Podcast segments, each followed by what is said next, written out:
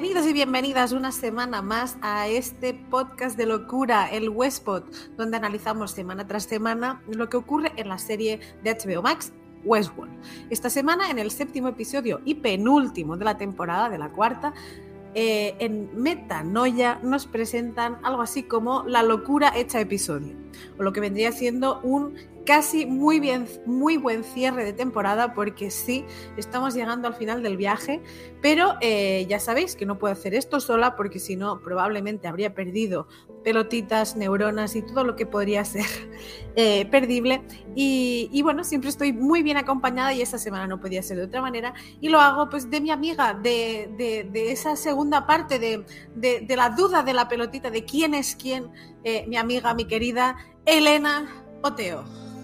Samante para ti y para todos. Bueno, yo ya sabéis que a mí esta serie ya, mira, no digo más, para los Patreons eh, y luego los que vean el vídeo si, si YouTube y Warner nos deja. Yo, yo soy como Cristina ahora mismo. Me he vuelto a mis orígenes podcastiles, a mi casa y ahora mismo podéis llamar de Dolores si queréis, porque eh, estoy notando como a la antigua Elena aquí acechando. Pero no, no, estoy con muchas ganas de comentar este episodio episodiado, episo, super episodio, porque no sé cómo decirlo nazo Y me da mucha pena porque va a ser mi último episodio porque no voy a poder estar para el final. Así que nada, he puesto toda, toda la carne en el asador aquí en la, en la explicación que me va a tocar llevar y con muchas ganas de escucharos a los demás.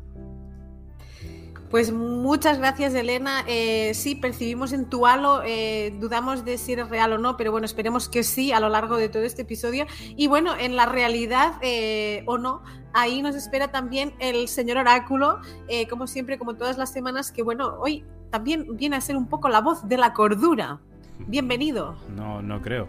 Vamos a ver, esto del mm, tiene que ver con el metaverso, el título, la metanoia esta con el metaverso. Bueno, eh, bueno, podríamos llegar a discutirlo. De hecho, eh, pues mira, si quieres empezamos, nos ponemos directo en faena y, así nos descubres tus dotes, ¿no? Porque bueno, la, metanoia eh, se, se, define como el viaje que cambia la forma de pensar, de sentir, de ser, de vivir de alguien.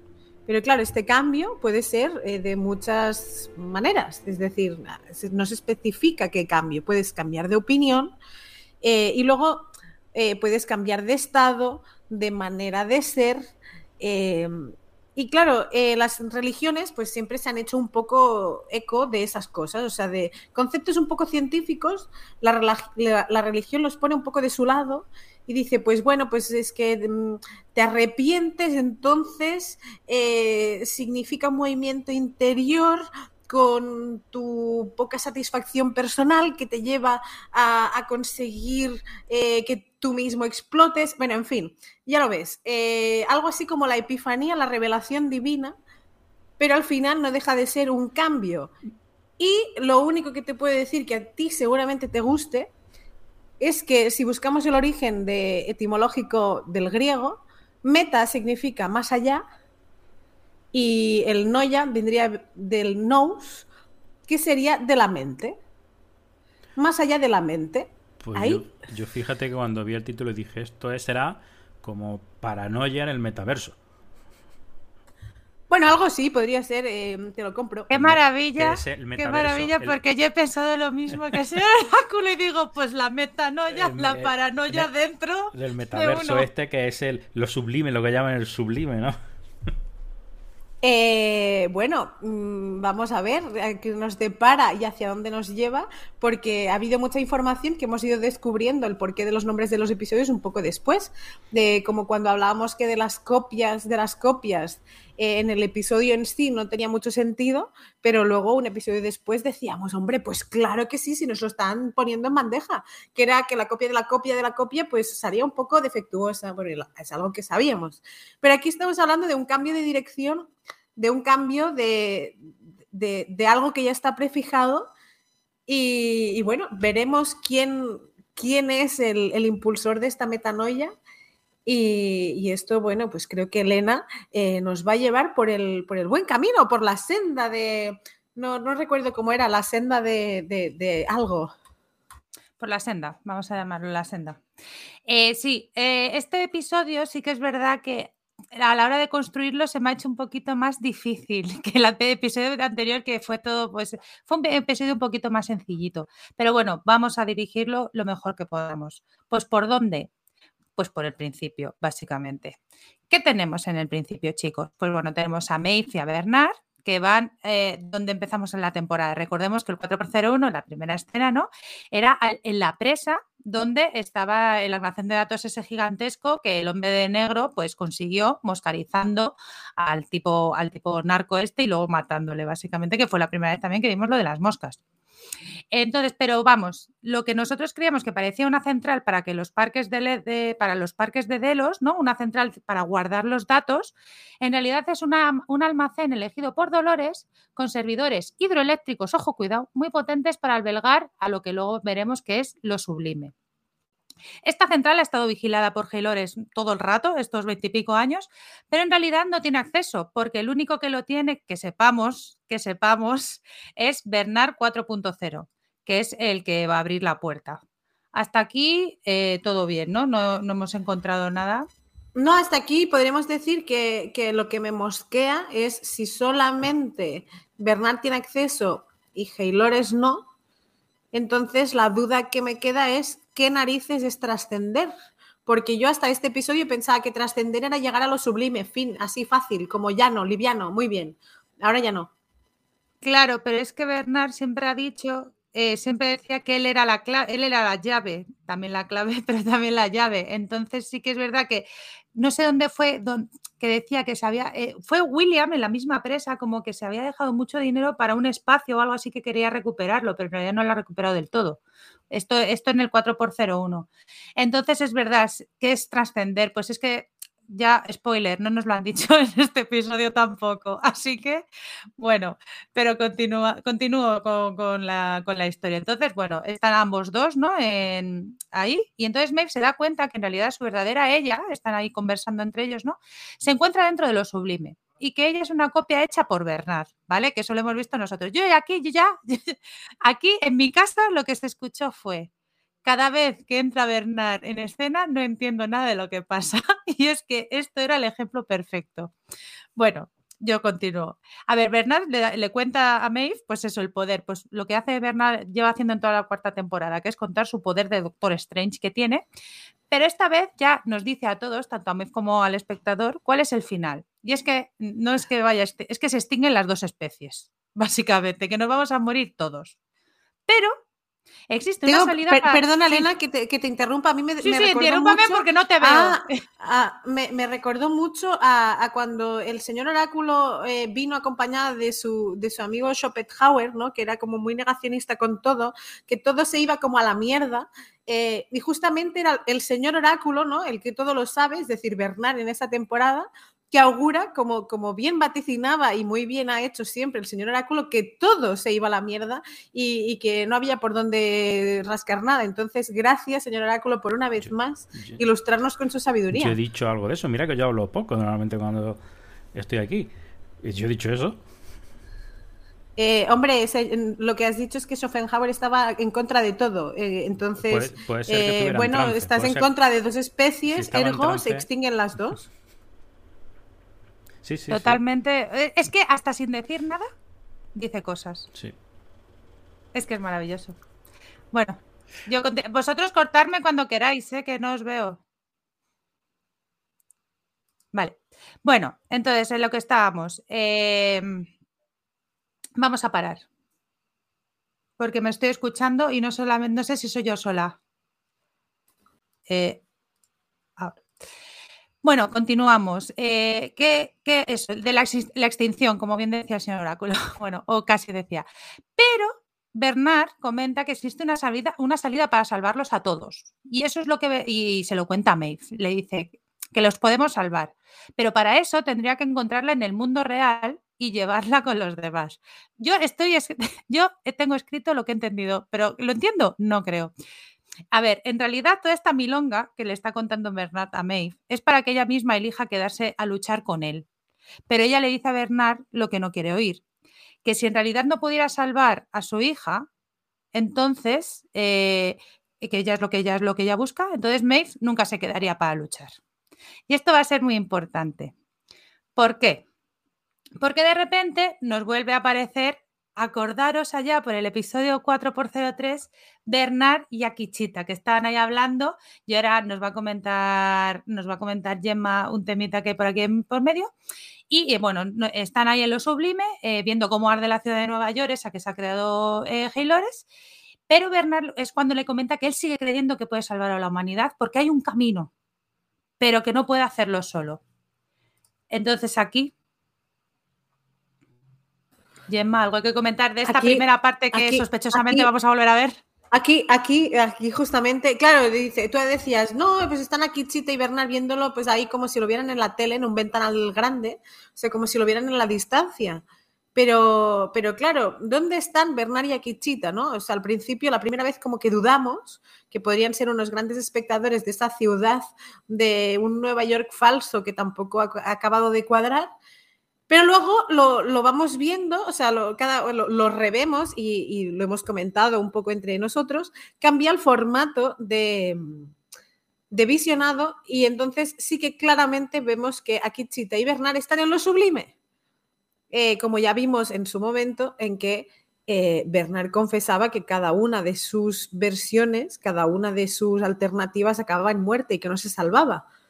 Entonces, Claro, mm, vemos que todo va como de mal a peor, porque, bueno, siguen otra vez hablando de ello y es como de, pues, pues parece que no tiro delante, parece que no salgo. Entonces, eh, bueno, mm, sí que esto nos puede llevar de cara también al siguiente episodio a ver las diferencias entre lo que será lo sublime, que creo que lo volveremos a ver y bastante vinculado a Dolores, y eh, lo que no será lo sublime. Pero ahí lo dejo. Y esto es pregunta tradición, Gemma, o bueno, y José Luis también, obviamente. Que, eh, ¿No os quedasteis como un poco rotos cuando eh, Bernard dice, no, es que tú no, tú, tú, tú, tú real, ¿vale? Tu real está por otro lado y, y, la copia, entonces tú eres una copia, pero luego tú estás en el mundo real y en tu mundo real podrás entrar dentro de lo sublime estabais como yo diciendo eh, cuántas Maves hay en el mundo, o sea, ¿qué, qué, es lo real y qué es la. O sea, la copia la entendemos. es que me acaba de Pero claro, la pelotita real, esa está muerta, entonces no entendí nada. A la de esa que le echó a la piscina, le he echado ácido sulfúrico, no sé, Exacto. la, leoparda. La leoparda. Entonces no sé si tenéis algo aquí, pero es que yo estoy súper perdida y no me ha dado tiempo a mirar Reddit. Me siento fatal. Pues nada, continuamos. Eh, perdón, no, Elena, perdón, es que me había muteado, desmuteado, tenía un Ay, no pasa nada. En, mí misma. Eh, a mí sí me recuerda mucho de que, claro, eh, Bernard le ha hecho especial hincapié a Maeve de que su yo auténtico y original, es decir, que ella podría volver a, a reunirse con su hija, pero que debería de seguir luchando, pero que a su vez ella sigue ahí. Entonces, eh, claro, si ella sigue ahí de alguna manera es que eh, seguirá, y de hecho luego lo hablaremos si queréis más cuando con, la muerte propiamente dicha de Maeve, pero Maeve en, el final de la segunda temporada también moría, que luego la resucitábamos en la tercera temporada con las pelotitas, entonces eh, al final lo sublime nos está queriendo decir un poco que, que todo puede ser, es decir, que ninguna muerte, como decía Elena al principio del episodio, es todo lo real que, podamos esperar, ¿no? Porque al final parece que todos están ahí. Es que la muerte de, estos robots es un poco absurda. Siempre podría haber una copia en algún sitio. De hecho, no, no creo que se hayan deshecho de Bernard, es decir, que no vaya en la siguiente temporada a estar por ahí, creo yo. O sea, porque siempre pueden jugar la baza de una copia. Sí, hasta Pero para claro, hacer copias de cerebro humano. ¿Hay un original? O sea, ¿quién es el original? ¿Dolores qué original es? Pero bueno, ¿de, qué original? Eh, claro, es que aquí se está hablando de un original. Aquí Bernard lo ha soltado así, como si. Como si no. Pues eso no, que es que tu original está por ahí, tú eres la copia y no sé qué. Claro, ahí es cuando dices, y ahí es muy bien Gemma el apunte, claro. Hubo una Maeve que murió en la segunda temporada, hubo una Maeve que murió en la tercera temporada, o sea, Maeve muere todo el rato, o sea que no, bueno, no en la tercera, en la cuarta, quiero decir. Claro, entonces, ¿quién, quién es? no Bueno, lo dejamos ahí. Esto seguramente no nos lo expliquen, pero bueno, ahí lo Han matado a Maeve. Madafaca. Bueno, eh, entonces, ya, eh, bueno, hemos comentado lo de eh, ese cambio de, formato con Akichita y Nueva York y Bernard. ¿Y qué pasa? Que volvemos al mismo sitio del, principio del episodio otra vez. Como cuando en los libros de Elige tu propia aventura no, no, te gustó el final que habías seleccionado, pues te vuelves para atrás y eliges otros. Y eso es lo que ha hecho Bernard. En esta ocasión, Bernard decide cambiar la manera de actuar. Como la propia Maeve le había dicho en el otro camino que que no iba a hacer, eh, que no le iba a seguir si le decía la verdad, pues lo que va a hacer este señor es abrir la puerta, eh, matar a un, a un 3000 y le cuenta otra versión. Le dice que hay que destruir la torre y a Haylores para que así Maeve pueda reunirse con su hija en lo sublime. Ojo en esta parte, que la he resumido muchísimo, muchísimo. Eh, no sé, bueno, yo lo que he visto también es que Bernard coge algo del coche en esta versión y lo deja escondido de camino a la apertura de la puerta de lo sublime. Como si fuera un arma. Sí, es una pistola, ¿no? Esto será importante para el episodio 8. Volveremos a, repetir esta secuencia otra vez, como en Doctor Strange matando a, Murma, a Murtamu, Murmamu, o como se llamara ese bicho malo de, Doctor Strange. Lo veremos. No sé si queréis añadir algo más de, de esta parte justo. Perfecto, pues nada, estos dos ya han terminado con esto. Eh, May, por supuesto, le dice que va a seguir luchando con Bernard, por eso, porque quiere volver a ver a su hija. ¿Qué pasa? Que se van a, eh, se van a, donde estábamos ahí en el, en, el, en los años dorados, en el parque donde están Frank y la novia, eh, Stabs y ya. Y entonces los cuatro, eh, bueno, se, van, se van ahí a la ciudad porque, claro, hay que buscar a Caleb, entiendo, 279. Si en la semana pasada era 278, pues a 279. Se van a dividir, ¿vale? Mayfield y Bernard se irán a la torre, ¿vale? Y Frank y Stubbs se van a ir al, edificio de Olympia a por Caleb. Y este es, en el, este es el momento en el que se produce uno de los, bueno, de, de los temas que huelen a fin de temporada que es cuando Bernard se despide de Stubbs porque sabe que es la última vez que se verán.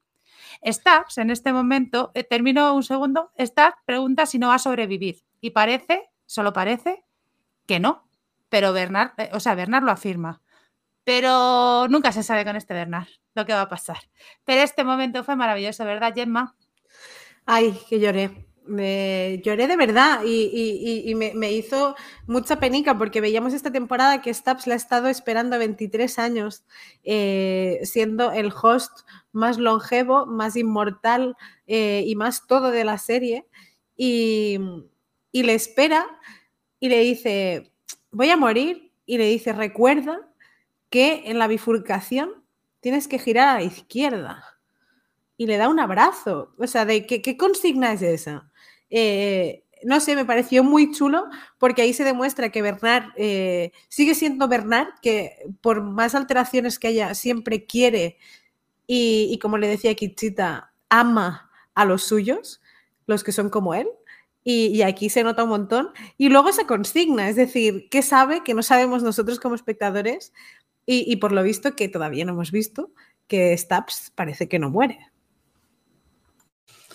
Ahí está. La verdad es que está. Jo. De hecho, para remarcártelo, date cuenta que en la escena donde están escapando ya por, por la puerta esa final que cierran, consiguen cerrar, hace, así como diciendo, oye, me he escapado al final. Eh, es que bueno, eso justamente no lo he puntualizado de más adelante, pero sí que es verdad que se va para la izquierda, cierra la puerta y se queda así como. Ahí es cuando dudamos si de verdad Stabs va a morir o, o no porque como también Bernard cuenta lo que quiere, pues entonces a lo mejor esa es una mentirijilla que le cuenta Stubbs para que él no tenga miedo, no, ya no tiene miedo a nada, pero ya sepa que va a ir a por ello porque confía en él ciegamente. Bueno, entonces, nada, hablando de Caleb 279, ¿qué está haciendo? ¿Dónde hemos dejado a este Caleb? Pues está intentando salir de su jaula de cristal, como ya la otra vez. Pero en esta ocasión, como todas las demás ocasiones, pues también entra Hale con el hombre de negro para hablar con él cuando se quedan el eh, Caleb y Hale a solas. Y, yo vi un poquito de compasión, de, pues eso, curándole la herida que se había hecho, ¿no? Como que Haylores ya tiene su plan eh, va a usar a Caleb como de, cebo para, pues eso, para que, para que venga su hija y así también se encuentren, ¿no? Y además nos cuenta su plan, que es que esa, esa misma noche va a acabar con las ciudades y que pondrá a los humanos en un frigorífico. Eh, y la noticia, pues lógicamente, pues al hombre negro, pues no la ha hecho ni, ni, puta gracia, vaya. Aquí no sé cómo veis el temita. ¿Qué hombre de negro? Porque claro, aquí... Todavía es el hombre de negro, ¿eh? Ya, ya. No, no. Claro, sí, sí. Está en los hombres bien escogidos. Sí, sí, pero por eso, digo, ¿qué hombre de negro? ¿El auténtico, el original? ¿El que está cambiando? ¿El que está metanoyando? Porque claro, estamos hablando de que el hombre de negro del que estás hablando es un esbirro súbdito de Charlotte Hale, que le han copiado como 300 veces, cada vez que a Haylores se le ha antojado, pero que mágicamente eh, parece haber tomado las riendas de sí mismo. Eh, parece, como dice el nombre del episodio, haber cambiado y, un poco, pues, eh, en él sí vemos lo que a mí me pareció muy chulo aquí, por eso digo, está bien escogido, pero digo, qué hombre de negro, porque aquí se ve súper bien que a cuantas más copias se han hecho de él, sigue siendo el mismo y cada vez más. A lo, contrario que, que, Hale decía, que a, según más replicabas, más errores tenían. E, en el caso del hombre de negro es totalmente al revés. Es a, más réplicas, eh, más acaba siendo él. Pero también es verdad a qué considera Hale errores. Claro, también es cierto. Claro, claro. Pero sí, sí, aquí ya empezamos a ver, ya recordando la semana pasada o hace dos, eh, la conversación que tuvieron William y el hombre de, negro, ¿no? Pues ya vamos viendo cómo él, pues bueno, va tomando, como bien ha dicho Jem, que me he equivocado, pues sus riendas, ¿vale? Bueno, esto más o menos es lo que hay. Nada, pues esos gelores eh, ya ha hablado con Caleb. Además, yo creo que quiere que se encuentre con la hija y todo, porque en el fondo Haylores tiene un poquito ahí todavía de humanidad. Y bueno, se dirige a la torre y envía un mensaje al resto de hosts, ¿no? Que es el plan que le estaba comentando a Caleb, anunciando que ha llegado el momento de librarse de sus cuerpos humanos y de su sentimental lealtad para evolucionar hacia la especie en la que deberían convertirse, es decir, en ascender. Y básicamente eso es lo que van a hacer algún comentario al respecto, podemos seguir continuando, porque en realidad aquí no hay mucho más. Puede seguir, realmente no sabemos muy bien a lo que se refiere, es decir... Claro, es que siempre decimos que es ascender, no, y ascienden, ascienden, pero nunca nos hemos hecho, o sea, nunca hemos analizado qué será eso, ¿no? Bueno, eh, Haylores está ejecutando su plan, como la dejamos ahí, y tenemos que volver a Maeve y Bernard. Recordemos que les habíamos dejado separados en la ciudad de Nueva York, por algunos se fueron para Olimpia y estos se vienen para la torre para enfrentarse a Hale. Eh, pero antes de continuar, cuando ya están en medio camino, Maeve vuelve a decirle a Bernard que quiere que le lleve con su hija cuando acabe todo esto y cuando ganen. Pero Bernard por fin le cuenta la verdad, que ni ellos ni nadie va a sobrevivir, sino que es solo una pequeña parte. Y eh, pero él le pregunta que si luchará a su lado para que sobreviva esa pequeña parte. Y como no, nuestra Maeve, que es una jabata de la esperanza, pues le acompaña, porque Bernard sabe que cuando ya estás en medio del meollo, pues Maeve no te va a abandonar en ningún momento. Es como Rexona, que nunca te abandona, básicamente. Pero digo yo, no, no pueden tener copias si saben que a ese final dramático no se pueden al final asegurar una copia de sí mismo. Es lo que a mí me resulta. Es para darle el toque dramático. O sea, que dificulta. O el robot no tiene por qué morir. Es que, a ver, la cosa es, la torre está destruida. Bueno, lo bueno, la cosa es que tampoco sabemos muy bien cuál es el plan de Bernard. Esto es lo que yo, o sea, nosotros como espectadores estamos siguiendo a Bernard que creemos que él sabe todo, no sabemos qué va a salvar, no sabemos a quién miente, a quién no, o sea, él va haciendo los pasos para salvar el qué, no sabemos. Al grupo de staffs no sabemos, no sabemos. Pero lo de las copias es que es que a lo mejor el plan es destruirlo todo y que no haya copias. Puede ser. Entonces no hay quinta temporada y sabemos que va a haber quinta. No sé, ¿tú qué opinas, Gemma, lo que dice José Luis? Eh, me perturba porque mm, Bernard lo que nos hace en esta temporada es hacer un, como decía José Luis, un poco un salto de fe. Es decir, te ponen en, como espectador entre la espada y la pared. ¿Qué quieres? ¿Que se salve la humanidad de alguna manera, o que se vaya a la mierda en el supuesto que se va a la mierda. Entonces tú como espectador estás... Y, realmente Bernard nunca ha sido claro con ello, porque él dice que él muere todas las veces, es decir, si él muere todas las veces y está en lo sublime, entendemos que él, su sublime sigue vivo y que lo que muere es su simulación. Pero claro, mm, yo creo que, eh, y ahora me lo voy a inventar muy fuerte, pero eh, el plan de Bernard es que siga habiendo un fondo de Windows donde todos sean felices, coman perdices eh, y vivan ahí pues hasta que la muerte los separe. O sea, de... no... yo, creo, yo creo que el fondo de Windows no va a morir. O sea, los que mueren son los que están en la Tierra. Me encanta esa frase. Me encanta esa frase. Yo creo que el fondo de Windows no va a morir. Es muy lapidaria. ¿eh? Nunca morirá, siempre estará ahí. El clip murió, pero el fondo, el fondo nunca. siempre lo encontrarás en el fondo. Pero, pero piensa una cosa, entonces, ¿por qué escanearon a... Eh, y hago así un alto. ¿Por qué escanearon a Frankie? ¿Por qué Bernard escanea a Frankie? Porque la quiere meter en lo sublime. Frankie es una humana, pero los datos del, del espejo en el episodio anterior van directos a, este, a esta base de datos que entendemos que va directo a lo sublime. Entonces, eh, el, ideal de Bernard es que humanos y no humanos confluyan en este sublime, como haciendo la continuación de la extirpe. Eso tienen que explicar por, qué hace una copia de la, de la hija de Caleb. O sea, esa copia que finalidad. ¿No, la usa? Es lo que pregunto, porque no recuerdo ahora mismo ¿No la usa para, para Maeve? Es que no sabemos, en realidad. La mete dentro de la tablet la tarjetita y ¿eh? ya está. No sabemos qué No me acuerdo. Por eso digo que no sé qué finalidad. La escanea. No me suena a mí que, lo bueno, explicado, ¿eh? ¿Os suena a vosotras que hayan dicho algo la finalidad que tenía? Se escanea y, de hecho no, se nos explicó el por qué estaba en un espejo, que era el narcisismo del humano y tal. Pero, pero el detalle del por qué eh, no, de hecho, no lo hablamos y no se cuenta de por qué la escanea, pero si no, ¿por qué escanea? Es decir, Bernard, sabemos que sabe todo, porque ha llegado al final del juego mil veces.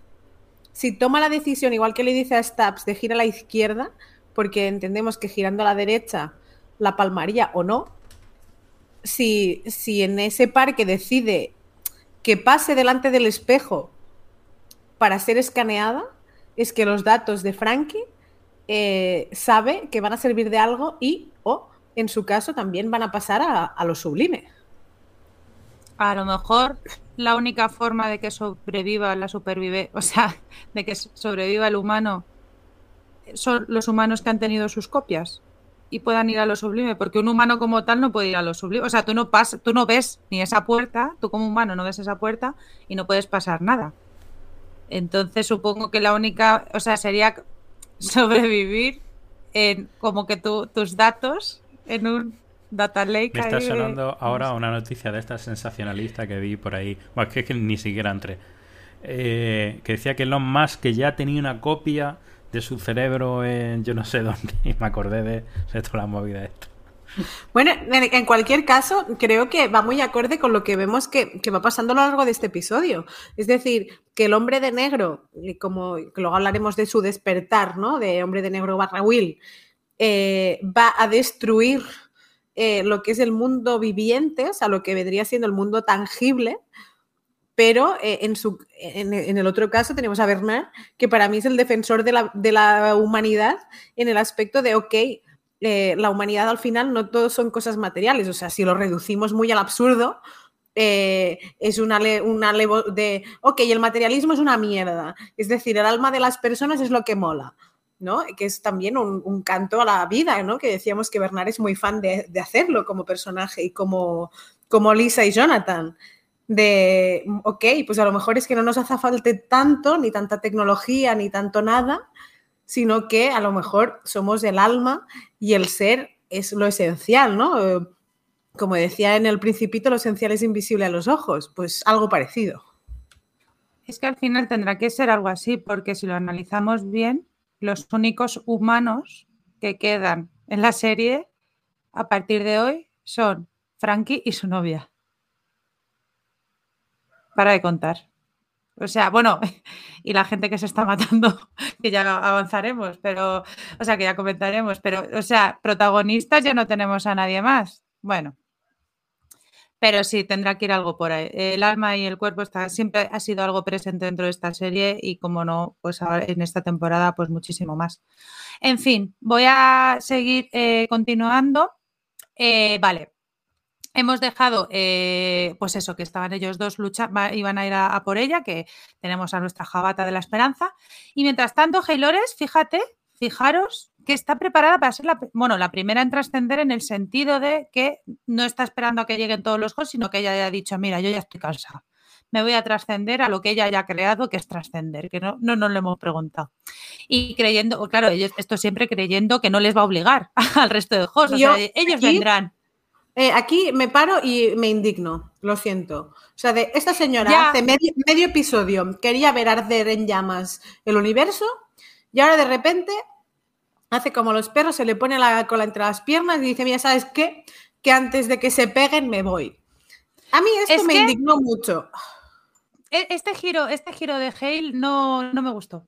O sea, porque de repente, o sea, que, que, o sea, entiendo, perdón por decir todo el rato, o sea, pero entiendo que tú has tirado la toalla, ¿no? En, bueno, no has tirado la toalla, sino tú dices, mira, encuéntrate con tu hija, yo te dejo el cebo y ya está. Y, esta es mi, compasión para contigo, tus 279 copias, 8 copias anteriores. Y ahora me voy yo, trasciendo y ala, que haga cada uno como tengo al William, que hace lo que le da la gana con, con él, tal. Y no lo entiendo. O sea, vale que, vale que hemos tenido en esta temporada Haylores como la villana que no es, porque en realidad nuestro verdadero villano es William. De hasta ahí todo de acuerdo, pero hombre, este girito ha sido como un poco, no sé en mitad del episodio, además, sin mucho sentido, ¿no? Porque, o sea, la ves eh, como muy empoderada con el mensaje, el vestido rojo, ¿no? Esa sangre que, le queda. En la, anterior temporada vimos esos desfiles de moda que tanto nos gustaban y, aquí volvemos de nuevo. Eh, eh, que, se quita los zapatos, ¿no? Ese momento de tocar con los pies en el suelo, de, pero toda la, simbología del vestido, todo, y de repente es como de, ¿para esto? hasta aquí hemos llegado, o sea, hemos llegado hasta el, el, séptimo episodio para esto. Pero bueno, menos mal que aparece Maeve antes de que, de que vaya a trascender esta señora. Eh, y entonces Halo le comenta a Maeve que la trascendencia no es únicamente para los hosts, sino también para los que están en el fondo, en lo sublime, en el fondo de Windows. Que aquí ya, claro, nos te quedas un poco eh, diciendo, ¿Cómo es posible si la llave es Bernard? ¿Cómo vas a cómo, cómo a chiquita va a trascender contigo? Heylores, amiga mía. ¿Qué te has perdido? ¿O qué nos hemos perdido nosotros? ¿O qué llamas tú lo sublime? A lo mejor ella llama lo sublime a una cosa que no es, pero bueno, que es Dolores igualmente. No sé, no sé si tenéis algo que comentar aquí. Yo me quedé así un poco diciendo, pero si me acaban de decir hace 20 minutos que el único que tiene la llave es él. Entonces, ¿por qué me comentas esto ahora? Claro, eh, porque ella tiene interés en, subir sus datos a una pelotita, porque os parece que lo que venimos viendo que trascender es que te quiten la pelotita del cuerpo, o sea, de que te han moscarizado, y que la pongan en un ser de estos mm, atletas de los Paralímpicos. Eh, y ya está. Bueno, eso es lo que da a entender, ¿no? Que es lo que se ve, ¿no? Que es una especie de robot ahí extraño sin brazos. Que no tenía brazos, donde...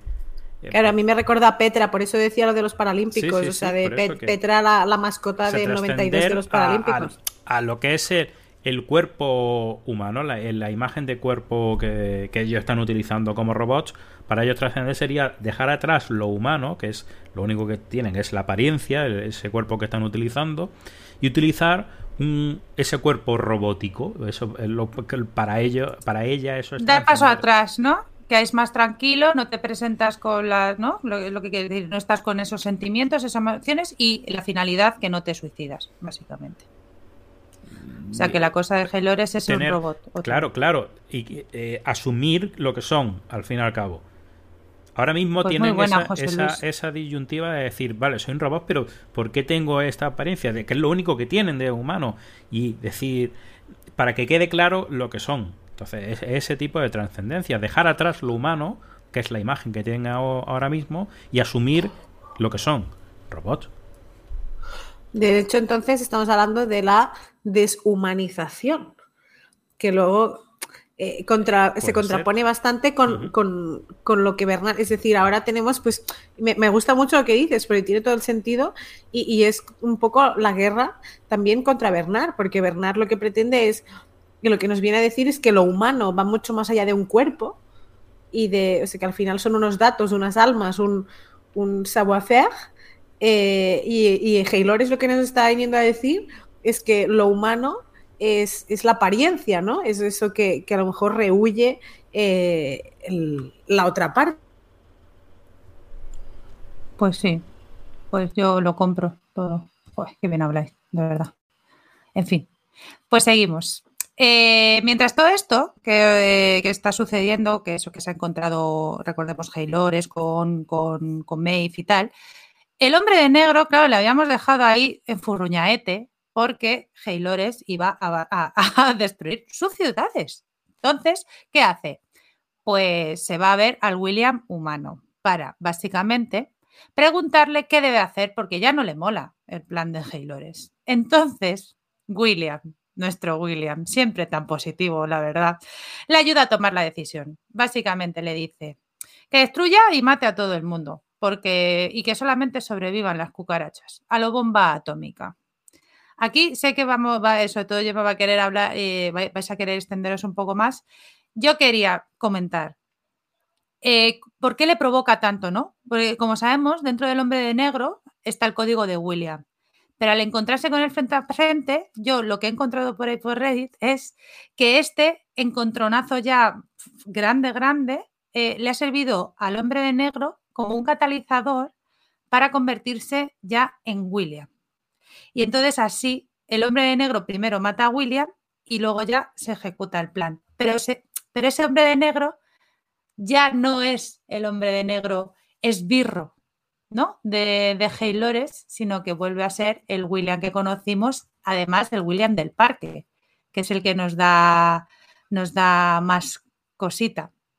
Entonces sé que este, esta parte es como muy, no sé, Aquí, además, destaco también cómo el, eh, William se dice, si es que yo soy como un cáncer, o sea, básicamente soy un cáncer, te estoy mm, haciendo metástasis por todos lados y lo estás notando. Entonces, Gemma, por favor, ilústranos ahí, tú cómo viste este test to test de, de los Williams. Pues mira, eh, me gustaría mucho y, hago así mención a nuestro, a la cordura de este podcast, que es Miguel, que esta semana no nos puede acompañar, porque en este momento de, debate interno, porque al final no deja de ser un debate interno, eh, me encantaría saber cómo lo ha visto Miguel, ¿no? Porque creo que hay mucha chicha eh, y ahí sí que confluyen muchos frentes de la filosofía y de, lo que es la personalidad, ¿no? El, enfrentarte a tuyo mismo, pero claro, o sea, de, tú, tú misma lo has dicho Will llega al parque. Will se convierte en el hombre de negro. El hombre de negro mata a Will para convertirse a su vez en Will. Y te explota la cabeza. Dicho así, dices, ya está, me bajo de la serie. Pero es así, es en el momento en que, como decía al principio, el anfitrión, el host, toma conciencia y eso sí que para mí ha sido un súper despertar, o sea, de ni Wake Up Dolores, ni, ni nada, o sea, de ha sido un wake up will eh, y me quito el sombrero, sin duda, porque ahí sí que es las interacciones del hombre de negro con el will conservado permiten que el host acabe humanizándose, que es un poco lo que decía José, o sea, justo la inversa de lo que decía José Luis. Hale está creando, o sea, de Hale dice, a la mierda lo humano, vamos a ser anti-robots y él dice, ah, no, no, que es que yo me he basado tanto en lo humano, estoy tan basado en este humano que necesito un poco de su beneplácito para que me diga, tú ahora Will Host, sigue para adelante como si fueras yo, como si fueras lo más humano que has, que has conocido nunca. Y, y, me parece también muy mágico, ¿no? Porque así que a lo mejor esto sí que podría decir que es trascender, ¿no? El hecho de que el momento en que en lo más humano eh, pasa a, lo más Iba a decir villano, que también. Yo tengo que decir. Ah, perdona, José Luis. Ah, eh, reduce todo a. O sea, lo humano a, a la supervivencia y a la destrucción, parece ser, ¿no? claro, claro, eso que iba a decir, se compara, o sea, dice con un cáncer, con una cucaracha, que luego me ha perturbado mucho porque en como un par de episodios atrás, eh, cuando veíamos que estaban buscando desenterrar a Maeve, que era donde supuestamente estaba William, que siempre decíamos, ostras, ¿lo desenterraron o no? ¿Os acordáis que salía una cucaracha del suelo que, que como que Bernard la perseguía con los dedines? Y ahí Sí, porque era ahí como justamente parecía que estaba el sitio, ¿no? De Claro, y ahí yo cuando, cuando él hace esta apología a la cucaracha, digo, pues es que a lo mejor realmente no lo desenterró nunca. Lo que hizo Hale fue recrear otro, o sea, de crear otra versión, igual que de, de Caleb hay 279, pues será la 1300 del hombre de negro. Y a lo mejor ese hombre de negro sí que verdaderamente se había convertido en cucaracha como veíamos en, el pasado de Bernard. Total, totalmente. Joder, es que es verdad, es que qué serie, ¿eh? Qué serie, Jonathan y Lisa, qué serie con la cucaracha. Yo quería decir que, o sea, a mí, sinceramente, la muerte de, de William a manos del hombre negro, pena, no, o sea, pena, porque es un personaje, no me dio, porque vi reflejado perfectamente el o sea, fue, o sea, ¿sabéis cómo en esas series de dibujos donde se mete el fantasma, o en Casper, que se mete el fantasma dentro del cuerpo del otro y se transforma en él? Pues es que es como que, le había pasado totalmente, William había traspasado al cuerpo del hombre negro y ya era William. O sea, que para mí no me daba ningún tipo, o sea, es como que no ha muerto, sino que se ha ido directamente a ese cuerpo y ya está. Y por eso tampoco me ha impresionado de, ¡Oh, y la ha matado! O sea, no, no, para nada. Ha sido como pues el paso que había que dar, porque este señor ahí empalado, ahí en un, en un este no, no va a hacer nada más. O sea que. De hecho, en internet, eh, y a mí me, hace que a ver, que todos nos gusta teorizar, ¿no? Pero había una, una, teoría o un comentario que era como de, vamos a ver, es que Westball creo que va mucho más allá y a lo mejor me tenga que comer mis palabras, pero decía, no, porque al final el que está en el haciendo de hombre de Vitruvio es el Will Host y el Will humano eh, es el que ya, o sea, de como que hace tres días, me lo invento, en una de estas visitas eh, ya se han cambiado como que uno ya es el otro, porque la poca sangre que sale cuando le apuñalan el corazón no es normal, dado que si fuera un humano y le apuñalaran el corazón tendría que salir como a borbotones y los hosts sabemos que pues que sangran lo justo.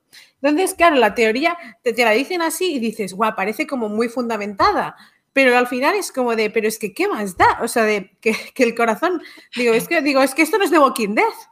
A ver, es que estamos hablando de, claro, de una teoría científicamente cierta que no sangra de un tío que lleva en una máquina que no se ha creado todavía 23 años durmiendo, que le despiertan a su antojo y sigue vivo. Entonces, sí que es verdad que buscarle el sentido del charco, que luego cuando le ven, luego vuelve a aparecer este William y sí que hay más charco, básicamente. Pero bueno, esa teoría, a ver, es que hay que cogerlo un poco con pinzas, ¿no? Pero hombre, que aquí cualquier cosa vale, que a lo mejor sí que se han intercambiado. Pero sí que es verdad que si hubieran intercambiado algo, nos hubieran dejado como un detallito, ¿no? A lo mejor, que son, no sé, bueno. Visto cómo va la serie, eh, que considero que no por desmerecer ninguna teoría, pero visto los cambios y la personificación, creo que eh, va mucho más allá de cuál es el cuerpo, sino que esta serie es más mente que, cuerpo, justamente. Y, nada, o sea, vemos ahora pues qué pasará con este hombre que, que vendió el mundo, ¿no? Madre mía. Ahora vamos, ahora vamos. Ay Dios, ay Dios, me pica todo. Bueno, eh, hemos dejado a este señor aquí, ya ha muerto nuestro William. Hasta luego, William. Bueno, hasta luego, William, no, el William ha trascendido para nosotros. Y vamos a volver a Haylores y May, ¿vale? Que, eh, bueno, están en medio de una pelea. La verdad es que tengo que hacer un paréntesis aquí. Agradezco un montonazo la valentía de esta serie por hacer una pelea de día. Pero tengo que reconocer que ahora entiendo por qué las peleas suelen hacerse de noche porque no sé vosotros, pero es que se veía un poco rara la pelea. Eh, todo lo que hemos visto en la hay que decir que la temporada 3 podría ser la más floja, pero en acción le da mil, le da mil vueltas al resto de la serie. Pero esta pelea ha sido raruna. O sea, fue un momento de parar y decir, ay, que es que no se saben pegar. Y, pero por favor, Hale y Maeve saben pegarse, esas dos actrices se saben pegar y era rarete.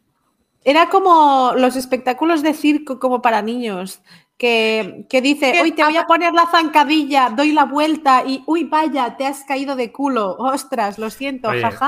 vamos a ver, eso se cura rápido. Mirad la pelea del capitán eh, Kirk con el lagarto y, ya cualquier otra cosa os parecerá buena.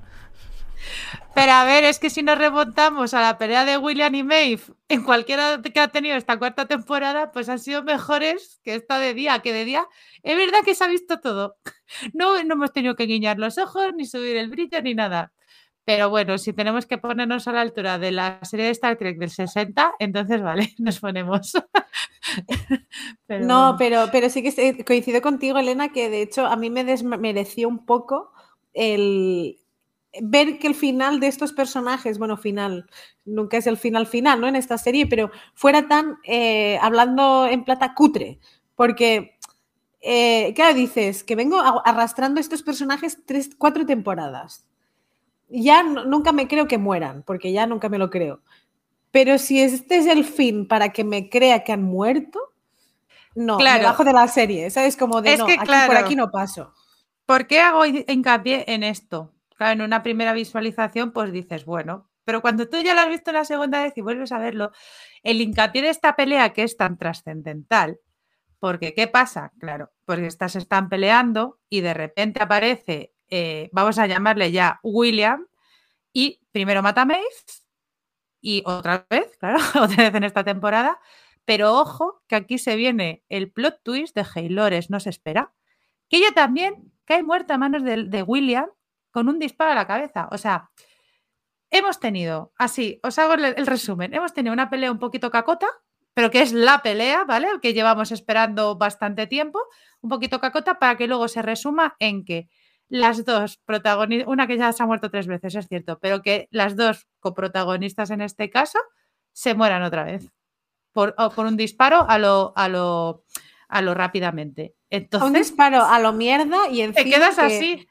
Que el dueño, es decir, claro, vale, hemos hablado de, de la liberación de Will, ¿no? Que Will como que se libera a sí mismo, que hasta ahora los hosts eran súbditos de, siempre de alguien, ¿no? Eh, generalmente empiezan siendo los hosts súbditos de un humano, luego están los hosts de segunda generación que son súbditos de hosts de, categoría superior y ahora están los hosts que igual que los outliers, ¿no? Como, como hizo Jack Caleb en su momento, hacen la revolución propia de decir por aquí no paso y me despierto a mí mismo como host en contra de los que hasta ahora iban por encima de mí, ok, pero con un disparo en la cabeza, que Hale te las ha hecho pasar de mil colores, que te, además te viene amenazando cada episodio, te ridiculiza y te dice que eres un mierda de, voy a hacer la, la, peor versión de ti, te, te creía mejor, eh, etcétera, etcétera. Y acabas como de van adiós en el agua.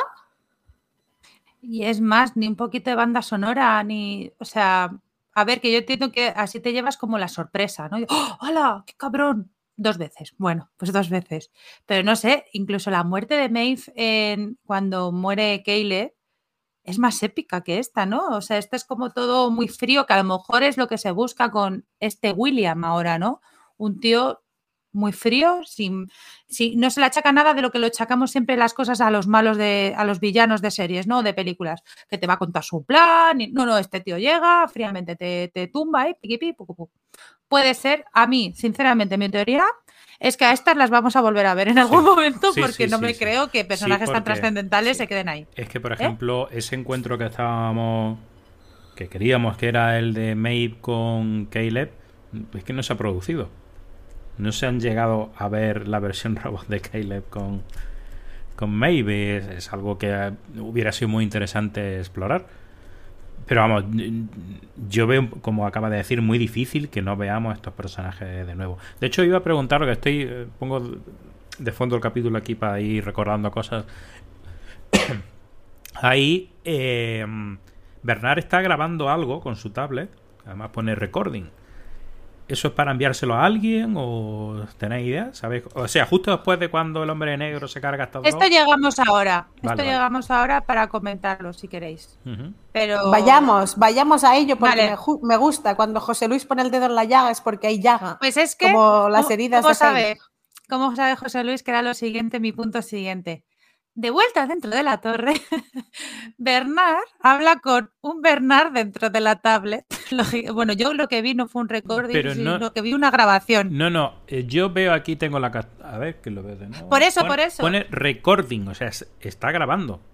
Pero está hablando con él. A ver. O sea, se están Se hablando. está, se está mandando un mensaje a sí mismo que es cuando le dice. pero Tienes no que se mandar. contestan.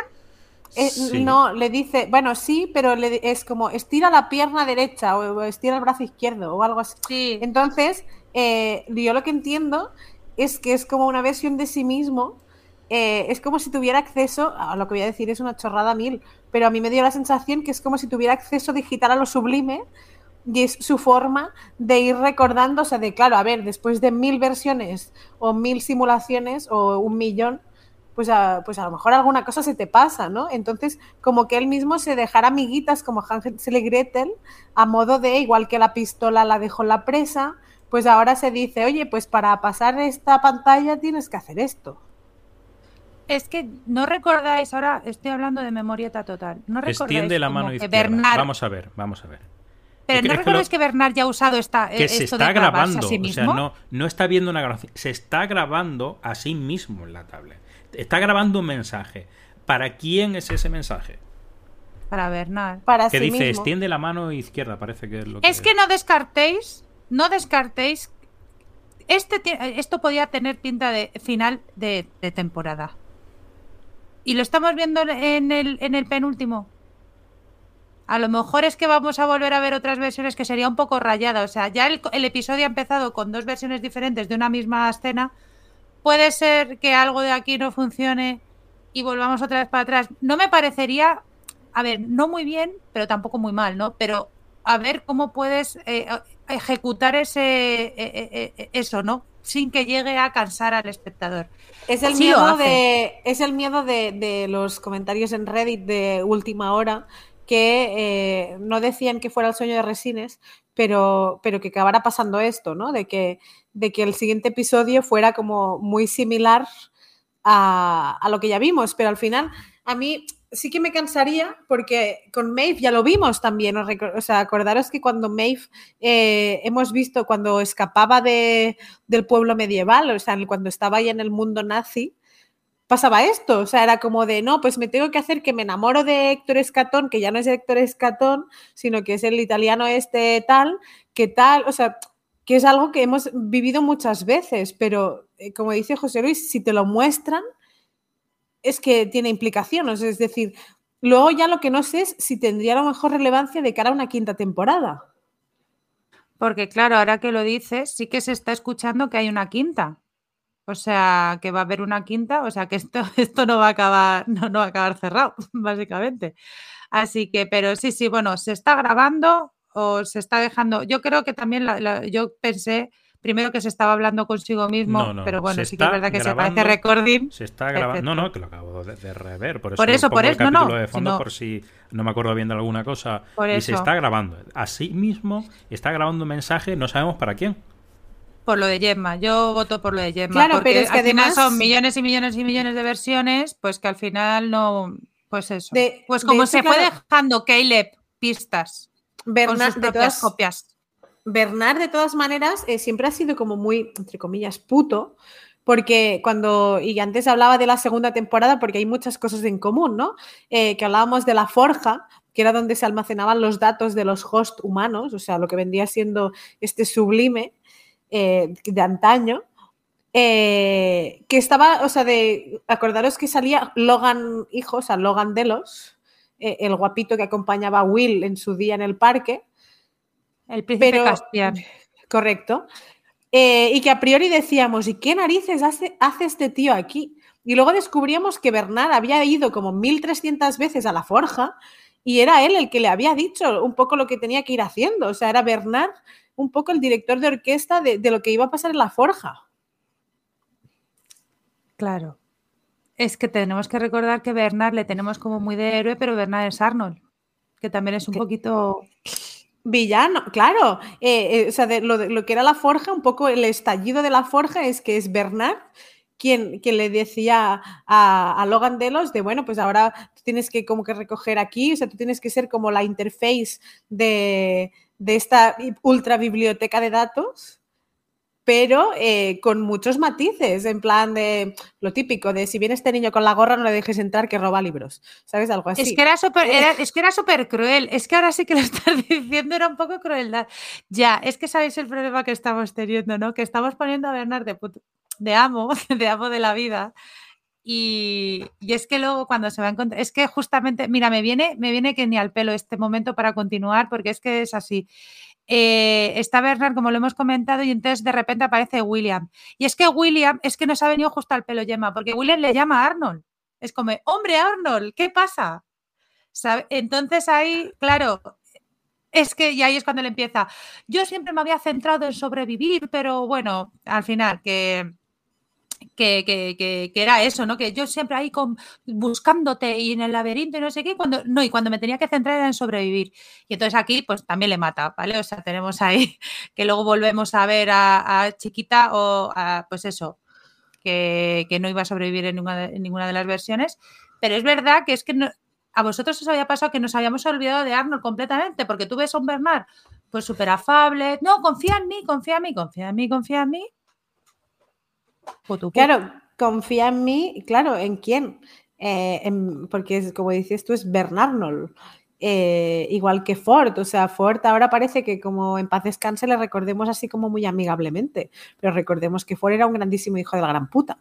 Entonces, eh, bueno, a mí me, pareció un muy buen guiño recordar el final de la segunda temporada, porque como decíamos de la, la, la semana anterior con Miguel también hablándolo, parece como que la historia se repite, ¿no? Que la tercera temporada fuera como un ecuador de, de, algo totalmente dispar y ahora, estando en la cuarta, algo un poco como estructura Lost en su día, que eran tres episodios hacia un lado y tres hacia otro, pues como si fuera algo así, ¿no? Primera, segunda, tercera, tercera como impasse, eh, eh, segunda, cuarta, pareadas y primera, quinta, eh, pareadas de alguna manera no lo sé, ¿eh? o, sea, de, es, me, o sea, creo que es atreverse mucho a decirlo así, pero bueno, vemos que tiene bastante sentido y, y, más después de este detalle que comentabas, Alena, que parece que Arnold no ha muerto. No, no, y además sí que es verdad que lo, lo sublime de la tercera temporada, nadie comentaba nada al respecto del fondo de Windows, y en esta temporada hemos vuelto a ver la puerta, que era como Claro, y además que se abre, que es este, esta cosa tan bizarra que vimos en ese momento, que en medio del parque salía como una brecha de what the fuck que está pasando. Es, el, es que es el foto de Windows, claro. es que era el foto de Windows total. Si es que cuando lo ves ahí en el primer minuto y dices, ¿y qué eres tú? ¿Qué hacías ahí? ¿Falta el clip? De verdad.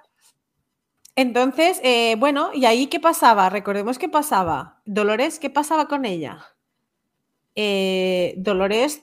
Eh, se, encontraba con Will y decía, uy, pues no está tan mal como estaba, uy, pero no todos los humanos, o sea, claro, si pudiéramos salvar a todos estos, los que los, los hosts, y, y, rehacerlos y llevarlos al mundo humano, pues no podía ser, porque hay hosts que siempre decíamos era un poco selección natural, ¿no? Dolores misma veía que había compañeros suyos que eran un poco, pues, más flojitos, Eran los últimos de la fila y como que, que no merecían ¿no? Eh, esa trascendencia al mundo real porque no eran suficiente. Eh, a mí me gustaría, y, aquí también lo hemos visto, lo vamos a ver luego, pero Dolores sigue teniendo bastante peso en el hecho de decidir quién es como un poco ciudadano de primera y quién es ciudadano de segunda. Bueno, hay Haylores sí que es verdad que decide quién es ciudadano, o sea, el humano es de segunda, lógicamente, porque les va a mantener en el frigorífico, según ella, pero a los hosts les quiere a todos. Eso sí que es el cambio de la de, de, de Dolores Wyatt, también te digo, ¿eh? porque mm. claro, hemos tenido tantas versiones de Dolores que ahora lo vamos a comentar, pero es verdad que la Dolores Wyatt ya era un poquito nazi en este aspecto de decir solamente, pues eso, Darwin.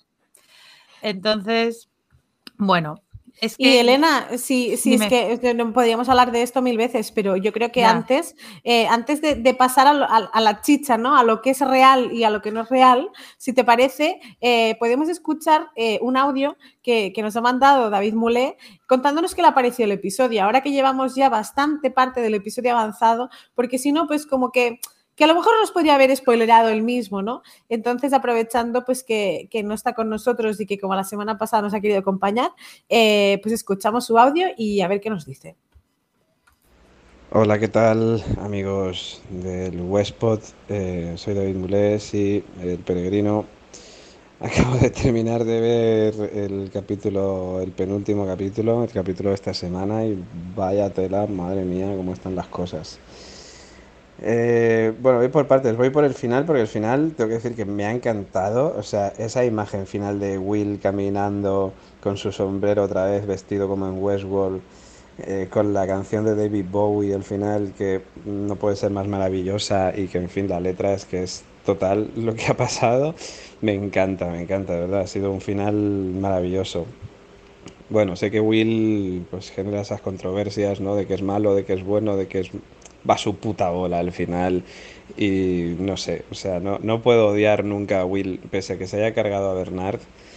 Y la verdad que he tenido ahí la lagrimica cayendo, eh, no puedo odiar a Will, no sé, no sé qué tiene Will que, que no, no, no, le puedo odiar, es que me parece una maravilla de tío, o sea, es qué personaje, por Dios, no sé, me, me gusta un montón que siempre estén jugando ahí con el con el tema, ¿no? Del tema Will. Eh, me ha dado pena cuando se ha cargado al Will, de verdad, al, ser humano. Eh, me ha dado penilla también, porque pues al fin y al cabo el, el pobre Will, el prove, iba a decir, el prove Miguel, el, pobre Will humano se ha pasado pues toda la temporada pues ahí, encerrado, en una jaula, como quien dice, ¿no? Entonces, pues me ha dado penilla que al final ese personaje, bueno, al menos sigue vivo en en, en, la memoria, digamos, en el disco duro del, del, otro Will, de alguna manera, y entiendo que poco a poco pues esto nos llevará a esa escena final, post créditos que vimos en la, en la otra temporada, ¿no?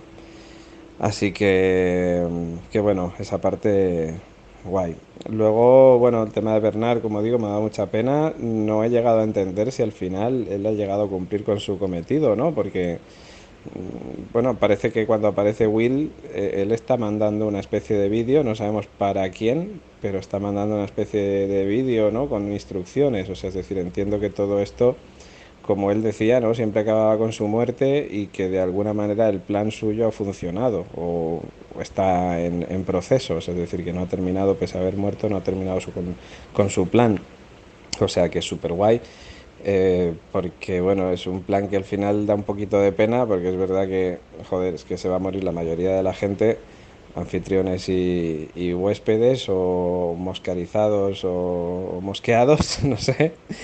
Em, pero, pero hay una, una pequeña esperanza para un grupo de gente, ¿no? Que vamos a ver, pues entendemos que estarán en los protagonistas entre ellos.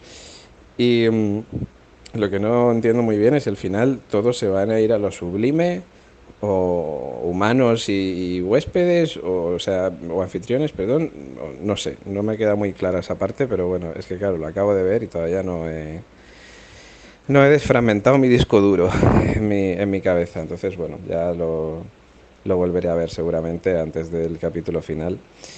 ¿Y qué más? Bueno, el tema Maeve, yo no sé ya si, si, llorar o no llorar. O sea, es decir, cuando Will le ha pegado el tiro a Maeve y le ha pegado el tiro a Wyatt, eh, a Haylores, pues entiendo que bueno, que Haylores, pues a tomar por culo, ¿no? Se, se ha muerto ya, es lo que queríamos además. Es como, venga, vete a dar un paseo. Eh, pero el tema Maeve no lo sé, porque por, me, ha, sea, me ha parecido una muerte muy inesperada, por un lado, la verdad que no me lo esperaba en ese momento. Eh, pero por otro lado, claro, ha muerto, ha resucitado tantas veces que ya no sé si ha muerto de verdad o no. Eh, se me queda eso ahí extraño. Entiendo que con como nos han mostrado la muerte de Bernard, sí que tiene pinta de que Bernard ha muerto, y me dado mucha pena, como digo, pero con el tema de, Maeve no termino de estar seguro mm, todavía, si ha muerto o no. Y luego, bueno, muy, muy bonito el reencuentro entre Caleb y, su hija, y Galletita y Cookie. eh, muy bonito todo. Eh, vamos a ver qué tal van en sus aventuras intentando escapar de todo esto. Y luego, por otro lado, bueno, pues no entendí muy bien lo de Dolores, o sea, lo de Cristina Dolores, que Teddy le dice que el mundo donde está es real, pero que ella no está ahí. Entonces, mm, what the fuck? O sea, pero si hace un segundo podía hablar con la gente y podía influenciarles y ahora de repente no puede influenciarles. Eh, que sí, que dice Teddy que es porque se han cargado, digamos, con el tema de la torre, ya no puede utilizar sus poderes, pero mm, ¿por qué antes sí estaba y ahora no estaba? ¿O antes tampoco estaba? No estoy entendiendo mucho, me ha dejado muy rayado con ese tema. Así que nada, en fin, llevo ya más de cinco minutos de audio y no quiero molestaros ni incordiar demasiado en vuestro en el podcast, ¿no? Pero, pero en fin, que ya sabéis que me gustaría estar ahí para comentarlo, pero voy a estar fuera cuando grabéis, así que no voy a poder pero os quería mandar este audio porque estoy flipadísimo con esta temporada, me está gustando un mogollón, muchísimo más que la tercera, aunque no tanto como la segunda que me, que me gustó más, de momento sigue siendo mi favorita. En fin, que abrazos para todos y ya escucharé qué comentáis en el podcast. Abrazos. Jo, es que nuestro muletín, cómo, cómo, cómo disfruta de los episodios, que tengas muy buen viaje, peregrino. Y bueno, antes de, cambiar completamente de trama, solamente sí que me gustaría despedirnos de Bernard Lon. Bernard Es muy difícil de Bernard. Eh, Bernard pues, Bernard Pues bueno, eh, y de bueno, y de la torre, ¿vale? Porque William, eh, recordemos, bueno, ha mandado, ha mandado una orden, porque recordemos, os dije, esto os lo dije, que William podía controlar la torre, que tenía, que tenía un, mando para controlarla y como no, pues lo hace. Y manda, manda un mensajito que dice que vamos, que os destruyáis todos humanos y personas, que os luche, que luchéis hasta morir. Y claro, eh, remata a, a, Bernard y vemos como eh, la última imagen que vemos es la mente de Bernard, ¿no? Bueno, yo he dicho que es la mente, podría ser cualquier cosa, que es él siguiendo a su hijo, entrando por una puerta y que al fin, eh, y, el final es como que esa imagen se distorsiona cuando, como cuando tenemos una pantalla que da fallitos, ¿no? Como que a lo mejor a Bernard sí que le hemos perdido ya definitivamente. Entonces, pues bueno, solamente quería eso, mientras, eh, y bueno, y esa imagen del hombre negro vestido, vestido como debe ser, vestido como el cowboy que conocemos, y la, y la torre, esa torre que por cierto he encontrado en Reddit, que se me había olvidado, que se parece muy mucho, ay, a una torre construida por nuestro amado Calatrava, que está en Barcelona. Sí, lo, comentó Miguel, la torre de Colcherola. Ah, es verdad, es verdad. Ay, pues, eh, joder, lo pues no había... Eh, pero no, se parece muy mucho, o sea, podríamos eh, llegar a afirmar que es una réplica exacta. ¿Cómo les gusta? ¿Cómo les gusta nuestra Calatrava lo, lo descubrieran en, Valencia y dijeron, pues vamos a buscar otra cosa de este señor. Eh, yo quería decir, eh, claro, hablabas de, la canción, ¿no? De, esa escena última, finalísima, ¿no? De que es como acaba el episodio y es un poco como acabaría la trama de Will. Y, bueno, de, la canción que suena es The Man Who Sold the World, el hombre que vendió al mundo. Eh, y es originaria de, David Bowie, ¿no? Se estrenó en el 70 y, bueno, que la promo, o sea, de quien la ha dado a conocer muchas veces es Nirvana. O sea, de hecho, yo creo que mucha gente, si le preguntas de quién es la canción, te diría antes de Nirvana que de David Bowie. Pero eh, cosas del destino o de la serie o, de este maravilloso equipo de guionistas es que eh, la estrenó David Bowie en el 70 y fue 23 años después, justamente, que Nirvana la popularizó. Ni más ni menos, 23 los años que estuvo Bernard ahí en el hostal esperando a que Stubbs le dijera buenos días, wake up Bernard. Pues, pues aquí lo tenemos, ¿no? Eh, y, la letra, pues como no podía ser de una manera, es, pues nada, estás frente a frente. Dice además, you are face to face with the man who sold the wall. Estás frente a frente con el hombre que vendió la tierra, ay, el mundo. Eh, nosotros nunca perdimos el control, veremos. Eh, por muchos años estuve deambulando eh, y mira, o sea, de, mirando una mirada sin mirada, ¿no? Y, creo que es, muy guay, o sea, es realmente el puto hombre de negro hecho Will, ¿no? De, deambulando, buscando quién es y parece que ha recuperado, pues, pues eso, ¿no? La esencia que, que, como decíamos con Elena, pues a ver qué nos depara. Y dicho todo esto, pues ya, pues, pues ya, pues ahora sí que sí. Vamos a ir a la segunda parte, la parte, porque aquí se nos, se nos, falta, nos faltan temas, nos faltan temas. Vamos a ir a por Cristina. Ay, Cristina. Es que Cristina, la pobre, pues la dejamos hace. Eh, el episodio anterior es que no la vimos y claro, pues estábamos un poco perdidos. ¿Qué pasa con Cristina? Pues otra vez se vuelve a levantar en su habitación, pero en esta ocasión Teddy la está observando. Ella la vemos como sigue asimilando todo lo que, lo que Teddy le ha ido descubriendo, ¿no? Pero es que encima este nuestro Teddy, le empieza a contar la verdad sobre su naturaleza, ¿no? La, naturaleza de Host, o sea, que son unos robots, pues, sin, sin, llamarlo. No, la verdad es que el tío lo hace como muy amablemente, no les llama robots, es como, es como si se lo explicara a un niño pequeño, ¿no? Bueno, aguantamos más, no morimos, entonces esas cositas. E incluso le, eh, la llama Dolores cuando ella se levanta así como, ay, para, y dice que yo no soy Dolores. Entonces Cristina es que no está preparada. ¿Y qué hace? Pues se va al baño, a la bañera, se intenta ahogar y se da cuenta que no muere, básicamente, que es una escena bastante bonita, bueno, a ver, bonita, entendedme, está muy bien grabada, y entonces se da cuenta, pues, que lo que le está diciendo Teddy todo el rato, pues tiene razón. y cuando sale del baño le dice eso de no me llames Dolores, llámale, llámame Lola. ¿Podemos eh, marcar esta eh, frase? Eh, el Festival del Humor, o sea, por favor, o sea, de... Una canción, ¿no? Una canción. totalmente. No, no, de hecho es que o sea, ahora mismo me mutearía para lo que queda del podcast, porque, o sea, de, estoy... No, no, hemos acabado, hemos acabado. Gracias a todos. No, no, fuera coñas. Eh, pues es que justamente lo que decías, esto es una escena muy bonita, pero sí que es un wake up, o sea, de aquí sí que vemos, o sea, de la puñetera Dolores despertándose en la cama, ahora ha tenido que irse a la bañera eh, para hacer un wake up pero a mí lo que, vamos a ver, y ahora fuera coñas. Tú, Ana Elena, me dices, porque Pepita, eh, pues te has equivocado con el episodio. Y yo te diría, ¿qué Pepita? ¿De qué? O sea, de, pero ella le dice, yo no soy Dolores, como de, ¿y quién narices sabes? Es decir, yo, nunca yo respondería, yo no soy Pepita te diría, ¿de quién narices es Pepita? O sea, de quiero decir que el suequismo de esta chica es como de, vale, o sea, no me llamas por mi nombre que es Cristina, pero a su vez me dices, yo no soy Dolores. Y pero ya recordemos, recordemos que ya, ya sabe lo de Dolores, porque sí que lo busca en Olimpia. Busca Dolores ya. Entonces, claro. es que esto va muy a relación a lo que vamos a seguir viendo de Teddy. Porque Teddy, claro, que va muy relacionado también, no es que haya adivinado nada, pero vamos, que va muy relacionado con la última frase del final, ¿no? De, estos dos. Pero sí, es un poco raro decir que no me llames Dolores. Eh, pues eso, a lo mejor quiere que le llamen Lola. No, señor Oráculo.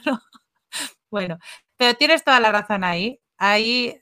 Em, yo ya aquí empiezas a dudar, a dudar un poquito de, dónde sale Teddy, ¿no? de qué locura sale. Pero bueno, continuamos. Es que Teddy está, Teddy hoy, vamos, ha estado a tope, porque le está contando a Cristina por los temitas del pasado, ¿no? Pues todas las tres temporadas. Eh, más concretamente, en esta parte le hace un resumen de cómo ha ido evolucionando Dolores a lo largo de, pues eso, de lo que decía, de toda la historia, ¿no? De todas las temporadas. La dulce, la de cuando se despierta, la Wyatt, ¿no? Pero mira, Cristina le para y le dice que mira, que, ya está bien, que ella se ha cansado de, este mundo y que va a ir y que, la va, y que la va a liar. Así que se van a Olimpia y ordena a todo el mundo irse, pero no sin antes destruirlo todo. Ojo, como le gusta a Dolores, también os digo destruir, destruir, destruir. Y, y nada, bueno, esto es básicamente, o sea, está muy bien volver a recordar todo como si fuera una niña así, bueno, pues es que era muy dulce, ¿no? Nosotros ya lo sabíamos, pero claro, es que bueno, no sé si queréis comentar algo o, seguimos un poquito para adelante. El comentar es la escena que ella, pues con el poder mental, está como haciendo un el, de esto de los cisnes, cargándose a todo el mundo, de y ahora arderás en llamas, ¡pum! magia, eh, y ahora destruirás tu puesto de trabajo. Hostia, Dios, a mí me encantaría que alguien me dijera por las o sea, un viernes por la tarde que me dijera, Gemma, coge tu silla y revienta la pantalla, y diría, pues vale, pues ahora mismo lo hago. Es que mola porque ella entra y empieza iros a casa para estar con vuestras familias. Y se van. Y luego empieza, iros todos. Eso sí, destruirlo todo. y es como, eres una, eres una jefa. Eh.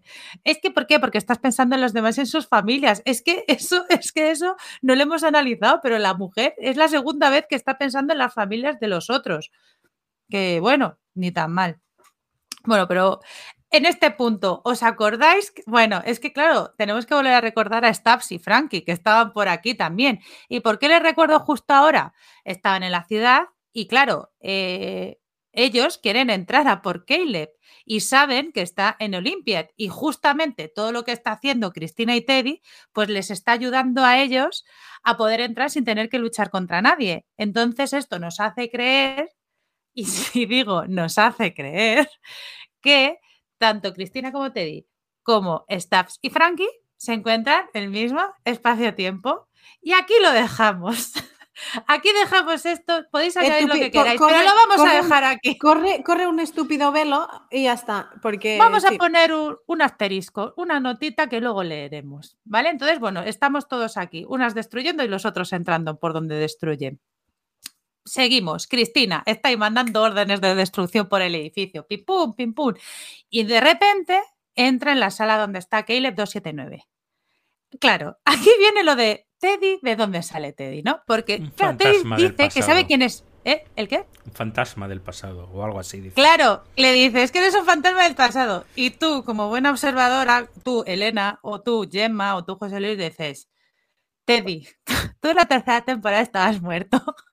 Así que, ¿cómo, ¿cómo puede ser que sepas quién es este señor? Entonces ya, yo por lo menos empecé a sospechar que a lo mejor Teddy, pues por lo que sea, no es del todo real. Pues no es Teddy, este no, no, es nuestro Teddy, es otro Teddy. También estaba muy guapo, también es, y a lo mejor pues es una invención de esta señora, una creación suya. A lo mejor, llámame loca. Pero... ¿De ella o, o ahora, mira, voy a ponérmelo, lo planto ya, me da igual.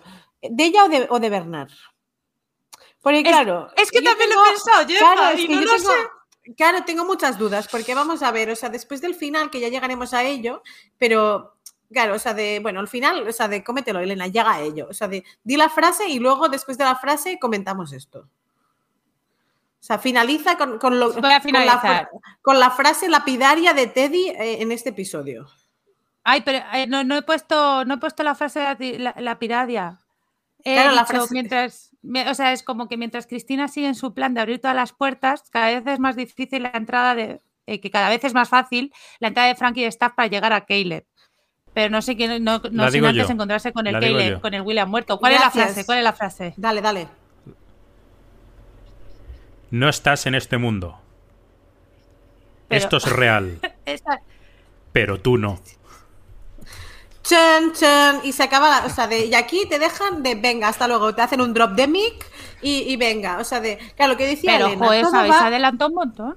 No, no, es que es adelantarse, pero vol para volver a donde estabas tú. Vale, claro, vale. o sea, de esta frase te dice, boom, drop de mic. Uh... Repítela otra vez, José Luis, perdona, repítela otra vez porque Con voz viril. al principio. Sí, sí, sí, repítela otra vez, es que es necesario. Vamos a ver otra. Eh, me va a hacer que ponga. Es que la, estaba sincronizado con el capítulo, además. Estaba, es que lo estoy viendo, escuchando, a la vez que lo digo. Venga, repetimos. Quiero respuestas. ¿Por qué no me ve la gente? No estás en este mundo. Esto es real. Pero tú no. Chan, chan. Ahora sí, Gemma, ahora sí. Y ahora es como, se, o sea, es que estaba pensando que estaba viendo a Frijolito, de verdad, o sea, de, me, me, ha gustado mucho, o sea, de, de, era como estar viendo un culebrón. No, vamos a ver, claro, o sea, lo que decía, lo que decía Elena, ¿no? De, y que estábamos comentando. Teddy le dice, ¿eres real? O sea, de esto es una mierda, tú no eres real. De acuerdo. Pero eso, bien. eso me aquí... lo tienen que explicar, ¿eh? Porque claro, aquí están jugando los Lisa y y el colega están jugando ya demasiado. Porque está, claro. teníamos el debate de ¿es real lo que estamos viendo? ¿No es real? Pues han dicho, pues lo vamos a meter los dos a la vez. Lo es real y lo es real a la vez. Elena ha preguntado. Eh, entonces, parece que las acciones que está tomando Cristina están ayudando a, a, a Frankie y a Stubbs a buscar a Caleb. Entonces, cosa que, como decía, nos hacen pensar que están confluyendo en un mismo espacio-tiempo. Súper bien. Entonces, tu cabeza durante cinco minutos del episodio dice, pues voilà. Pero luego, claro, están compartiendo espacios. Real, no, no. tiempo no lo sabemos, pero espacios Exacto. sí. Exacto. Pero ¿qué pasa? Dilo. Tata, dilo. En No, esa dale. escena de repente.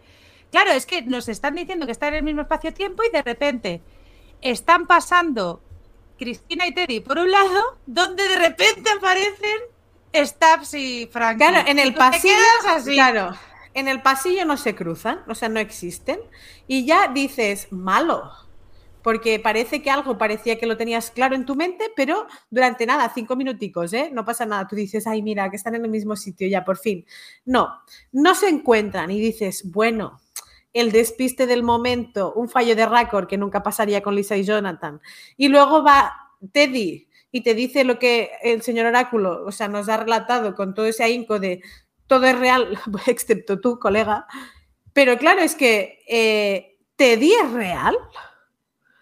Porque claro, eh, lo, lo, que me plantea es, Dolores hasta ahora ha estado, o sea, de, hemos visto que ha interactuado con Maya, ha interactuado con Peter, pues le dice, ellos no me ven, cuéntame todo. De repente estoy como muy estresada porque me he despertado de una bañera y parece que no, nada me encaja. Pero se ha ido a desayunar con su compi de la uni. Ha salido de fiesta de Tinder. O sea, de, esta chica ha interactuado con medio mundo. Eso tampoco eran reales. Teddy no es real tampoco y esos personajes. Eh, es que a lo mejor también. Pero a lo mejor también tiene que ver la destrucción de la torre. Sí, sin duda. Yo es lo que he pensado. Eh, que claro, en el momento en que la torre desaparece, eh, sus poderes o su presencia desaparece. Es decir, Pero que, no claro, que la interactuación estaba en que la torre estaba induciendo la presencia de Dolores a esos humanos mosquizados cuando realmente no estaba ahí. Era como una realidad virtual, interactuando con una realidad virtual. Claro, es como si Dolores estuviera en un limbo, en un para mí, o sea, de la única explicación que después de estrujarme bastante la cabeza Claro, para mí, después de estrujarme como muy mucho la cabeza, es que, Dolores estuviera en un limbo entre lo sublime y lo real. Es decir, eh, que fuera como una de las historias o una de las realidades que la torre pudiera inducir y evocar. ¿no? De aquí las interacciones y ahora que en el momento en que la torre ha desaparecido, ella ha perdido ese contacto exterior Hmm. Pero, eh, claro, no deja de, que dentro de la virtualidad de lo casi sublime, eh, ella sigue existiendo, porque si no, no tendría sentido que como espectadores estuviéramos viendo el paseíto que se están dando con Teddy eh, mientras está pasando todo esto, porque ella sí que ve todo lo que está ocurriendo a su alrededor. Sí. Y es lo extraño. es que, a ver, hay, hay cosas muy extra. O sea, eh, es que justamente mis apuntes, esto lo había explicado mucho mejor lo del pasillo, lo tenía bien escrito y tal. Eh, sí que es verdad que este es el momento de teorías locas ya. O sea, tenemos, eh, hay muchas preguntas con Cristina. Primero, ¿quién puede ser que no esté creada? ¿Vale? Sino que en el momento en que Dolores se enchufó, yo que sé, con el Rebojan y tal, se haya creado esta versión de ella, pero no no tendría sentido porque Haylores la tiene controlada. Eso por un lado, ¿no? O sea, son preguntas y respuestas que me van a me, tumban las teorías. Dos, es una creación de, vamos a decir, de Haylores o de Bernard. Tiene, no, pero claro. Pero quién, quién, quién es la creación? No, claro, Cristina. tenía, tendría sentido que fuera de Haylores. Claro, porque, claro, porque Bernard no puede ser una creación porque está la otra. Aquí el tema está en este Teddy, este Teddy de quién es, quién es este Teddy realmente. pues yo creo que es una creación de ella, es como una conciencia, tanto Teddy como Maya, por supuesto, ya, o sea, eso es así, son conciencias, son pepitos grillos. Sí, sí. Que, le han salido para despertar. La mente bicameral esta, que sea ella misma, que sea ella misma. Es que al igual que William ha tenido como de catalizador en este caso a el hombre de negro, al revés, quiero decir, el hombre de negro a William, entonces, la propia Cristina es tan poderosa, que al final ella sí que es el arma, ¿no? Y la propia Cristina es tan poderosa que ella misma se ha podido crear a sus catalizadores. Primero la que la acompaña y segundo Teddy, que es el, que, le, el que vemos que le está haciendo todo el resumen y que le está, le está haciendo todo. Entonces esa es la única explicación que, o sea, ¿y qué pasa? Vale, ella crea Teddy y tal, no sé qué, y de repente se te jode la historia, la teoría, ¿por qué? porque eh, se rompe la torre, pero la torre se rompe mucho antes porque están peleando, se rompe la torre, estos siguen hablando, no les hacen ni caso porque la torre está muerta, o sea, está rota y destruida, pero entonces que y de repente él le dice que no eres real y desaparece todo de repente. Es ahí es donde cualquier teoría que tú hagas, hasta que no te lo explique, no lo vas a entender. Porque ¿ha trascendido ella hacia otro lado? ¿O ella es que no, no, se sabe, o sea, pero sí que tiene contacto con, joder, con Haylores tiene contacto, es que ha estado dentro de la trama. Entonces, ¿qué pasa con, o sea, qué, qué, ha hecho Teddy o, o, o, o la Dolores Teddy? Eh, pues, llamándola así, no sé, es que ahí ya te quedas catacroquet perdido. Ya, yo he llegado a pensar que, que la figura de Teddy, eh, pese a que todo ella lo haya evocado, se lo haya evocado a sí misma, eh, radica mucho en Bernard justamente como creador de Dolores, creando esa figura de paternalismo hacia, hacia Dolores, ¿no? O sea, ese escudo de defensa. Y, porque claro, mm, Teddy estaba en el fondo de Windows. Sí, sí, el Teddy que vemos no es Teddy. ¿eh? Pero ese Teddy, a ver, Teddy muere. Pero Teddy muere o se va al fondo de Windows. Nuestro, el Teddy que nosotros vimos en la segunda temporada se mató. Le mató Dolores. ¿Cómo sabemos que está en el fondo de Windows? Es que no lo sabemos.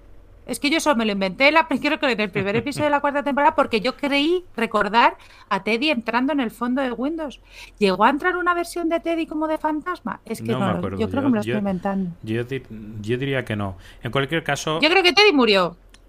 Yo, para mí, la teoría es la que acabo de decir. Teddy es Dolores, por eso sabe quién es Kayle, por eso... Es ella. Solo que ha utilizado la imagen de Teddy o... Pero ¿dónde está? El tema está, ¿dónde está alojada? ¿Dónde está funcionando? ¿Hay algún...? O Teddy es Bernard. Es que tiene que ser no, no, no. dos cosas. Porque hay que unir a Bernard con... Bernard va a tener que controlar a Cristina, no puede estar esta, esta así suelta. A lo mejor... Eh, yo dije al principio que Bernard era una... Eh, Teddy era una construcción de Bernard para poder despertar a Cristina. No lo descarto igualmente. Puede ser. pero también puede ser la propia Cristina. Es que puede ser las dos cosas. La Pepe Dolores. Bueno. En fin. Hemos cerrado ya el tema Cristina, ya total. bueno, cerrado. Lo cerraréis ya vosotros. Se acaba de abrir. esperemos. No se ha cerrado, se acaba de abrir. se acaba de abrir el melonazo. y ya vamos a ir, pues bueno, con nuestro, pues ya lo que toca, ¿no? Que es, eh, que es a nuestro, a nuestros pues eso, Staffs y Frankie, que tras dejarles, pues eso, este no encuentro con, Cristina, ¿no? Y demás, eh, sí, amigos míos, aquí está eh, el momento que todos estábamos esperando, el reencuentro entre Frankie y su padre. Aunque al principio es verdad que al Caleb 279, por lo que sea, le cuesta e intenta matarles. En cuanto Frankie le hace de catalizador también, según esta teoría que había leído por Reddit, ¿no? Le abre los ojos y es entonces cuando al fin la reconoce, pues eso, ayudándole a recordar cómo eran los paseos, cómo le hacían juntos y demás. Yo reconozco que aquí lloré otra vez después de lo de Stabs. Es un momento muy, muy necesario después de ver esa humanidad. Esto era lo que en realidad Haylores nunca entenderá de por qué Caleb era tan especial, ¿no? O los humanos. Pero también después de este momento tan bonito, como no, Stabs, nuestro querido Stabs, tiene, pues eso, pues un momento de alivio cómico, ¿no? Eh, después de todo. Y, pero además que también queda muy bien. No vamos a decir que no. Eh, cabe decir que Stabs, eh, pues es el alivio cómico de la serie, de hecho, como decíamos, el inmortal, pero creo que se ha dado poco hincapié, o para mí me ha parecido como poco, nosotros veníamos advirtiendo de lo sonado que sería de, oh papá, no te reconozco, estás igual, vale, sí, ha pasado, o sea, de como bien decíamos, los hosts nos hacen mayores, se quedan igual, y, oh, vaya, Caleb sigue siendo Aaron Paul del año 2022, ¿no? O sea, de, en fin. Pero, pero como que, bueno, pues todo se tolera, ¿no? O sea, de, me parece que, esta niña como que está tan pervertida por la sociedad robot, ¿no? De, todas las cosas bizarras que se pueden encontrar, es como de, bueno, pues que lo acepto como súper bien, ¿sabes? De, no sé, ahora de repente, imaginaros a vosotros dentro de 15 años encontrándoos con vuestro padre-madre de hoy, Ostras, pues a mí me daría un susto. Yo no empezaría a lo mejor a hablar de galletitas ni de cosas chungas así tan fácilmente, ¿sabes? No sé. A ver, al final si lo piensas, yo creo que como es su recuerdo de él es así tal cual, no, yo creo que no lo llega a analizar hasta luego después. Y luego ya cuando le ve que está igual dice, ¿qué te han hecho? Porque ella ya sabe que Caleb o estaba muerto o estaba de host. O sea, yo creo que ella, en el mundo que ha vivido, donde tiene, está todo lleno de pelotitas y de host, ¿no? Eh, al principio, al verle, era supervivencia y abrazarle, y luego ya se da cuenta, pero yo no le daría más. O sea, no, no, no, para nada. yo, siendo ella, pues a lo mejor pues a lo mejor igual, un poquito más asustada, más Yo me adelante. Esperaba al principio igual, esperaba más, y a mí me ha sorprendido la escena porque me ha hecho llorar menos de lo que esperaba. Quiero decir que me ha parecido como muy de, bueno, esto tenía que pasar, ha pasado, fin, siguiente, ¿no? De como que es algo que te lo vienen poniendo durante todo el episodio, durante seis episodios, de va a pasar el reencuentro padre-hija, hombre, pues la radio, las galletitas, oye, los pases. O sea, de cuánto hemos escuchado hablar de esto para que luego siga, bueno, pues, pues no está tan distinto, venga, pues, uy, ¿qué te han hecho? Venga, corre. No sé, me ha parecido un poco así, ¿sabes? De como de que hecho y dejado estar. Pero es que tienes razón, pero esto va al hilo también un poco como de las muertes que hemos visto. Muy todo pam, pam, rápido, trama, trama, trama. ¿no? Estoy de acuerdo, sí, sí, que a lo mejor 10 episodios estarían igual de bien, eh, a lo mejor para contar cosas que a lo mejor han ido sembrando muy despacio y a la hora que quieren recoger como muy rápido. Es que eh, o es eso o se nos va a alargar mucho el último episodio también. Porque, hombre, yo creo que otro reencuentro no va a pasar. Pero sí que es verdad que, no sé, creo que no tenían más tiempo. Bueno, en fin, ya terminamos y nada, pues se van del edificio, ¿vale? Y la gente, vemos como ellos mismos están en el mismo momento justo que la gente escucha el mensaje de William, porque entre que las personas se empiezan a matar y hieren a Frankie. Pero vamos, que consiguen escapar. Y yo lo que os comentaba al principio, yo creo que estos tres pueden ser los únicos que sobrevivan. Que había dicho, claro, ese Bernard de, ay, es que van a sobrevivir unos poquitos y entonces, a lo mejor son estos, pero claro, es que ahora mismo cualquier teoría, cualquier teoría que salga puede irse a la mierda en cuestión de segundos. Entonces, pero bueno, esto básicamente ya sería todo, porque eh, justamente estaba, ya habíamos comentado todo lo de Cristina, que repite que, pues eso, que Teddy le ha dicho que no, que no era ella y ya está, y la canción del, eh, hombre de negro a matar. Y, pues Olvidas algo súper importante, Elena, eh, que creo que es merecedor del premio Travis Managua al peor guion, en este caso, con todos los respetos a Lisa y a Jonathan, y es eh, Caleb diciendo, o sea, Caleb dice, o sea, de Stabs le dice, hostia, pues vestido de sanatorio no pasas muy desapercibido. Y el otro dice, pues no pasa nada. En medio de la guerra le digo a un tío, oye, por 50 dólares te pillo la chaqueta. Y el otro se quita la chaqueta y se la da. Así como by the face. Pero ¿desde dónde narices has sacado 50 dólares? Que, que, vamos a ver, o sea, de que, acabas de salir, que no tienes cartera, colega. Que, o sea, de que, A ver. Gemma, espérate, que me está viniendo. Que ya te llega. no es un no es un poco raro que sabiendo lo debilucho que es el cuerpo de Caleb, Haylores le curara las heridas. ¿Es posible que le Caleb tenga un poder? No, no, ah. no, no. No es posible que Caleb tenga un poder que luego se le va completamente porque la torre se rompa. y también podía montar historias. Eh, la rayada no rayada. Yo pues no. quiero perdonar, quiero perdonar esta mierda de comentario de los 50 dólares, sinceramente. Eh, no, yo, pues mira, pues yo, según estabas diciendo así, yo digo, pues a lo mejor lo que se me ocurre es que fuera obra de Dolores, ¿no? De, que Dolores en sus últimos arrebatos de poder eh, configurar tramas, ¿no? Porque tampoco sabemos si está pasando en el mismo minuto, espacio-tiempo o hay esos minutos de, de, delay, que, que una de las cosas que hiciera eh, fuera, eh, pues no, de, pues ahora tú te vas a quitar el abrigo y se lo vas a dar a este chico tan indefenso, ¿no? Algo así, no lo sé. Pero, pero me pareció de un episodio súper rodado, súper chulísimo. Y en el último minuto te sacan eso de, bueno, pues por 50 dólares eh, te cojo el, otro, vale, pues sí, sin problema. Y luego escuchamos el mensaje del hombre de negro y el mismo hombre que te ha dado el, el abrigo te da una hostia. Y, es como de, vale, muy bien, la hostia la sigo padeciendo, pero ¿y los 50 dólares? ¿Pero en qué mundo? ¿De dónde? ¿De cuándo? No sé, yo no sé, yo espero que no sea. Es que también a veces a Caleb le ponen algunos ¿eh? alivios cómicos. ¿El lo lleva en la mano. que lo lleva en la mano. Sí, sí, es que es, claro, es que es eso, que es que a veces también le han puesto algunos, algunas frases cómicas que no que ni al caso, ¿no? O sea, no sé. Lo mismo se ha encontrado una cartera por el camino y no han querido, para no rellenar demasiado no sé. A lo mejor era Bernard, a lo mejor era Bernard que le había dejado una cartera escondida en una de las versiones de historias de simulaciones y le había dejado unos 50 dólares ahí. Puede ser que Haylore le, a cada uno de estos le tuviera una paga, una paga al semana. Yo creo que este, este Caleb no. Esto para tus cosas, no como las abuelas, esto para tus cosas. y, llega Haylore, le llega Haylore y le hace, toma, toma.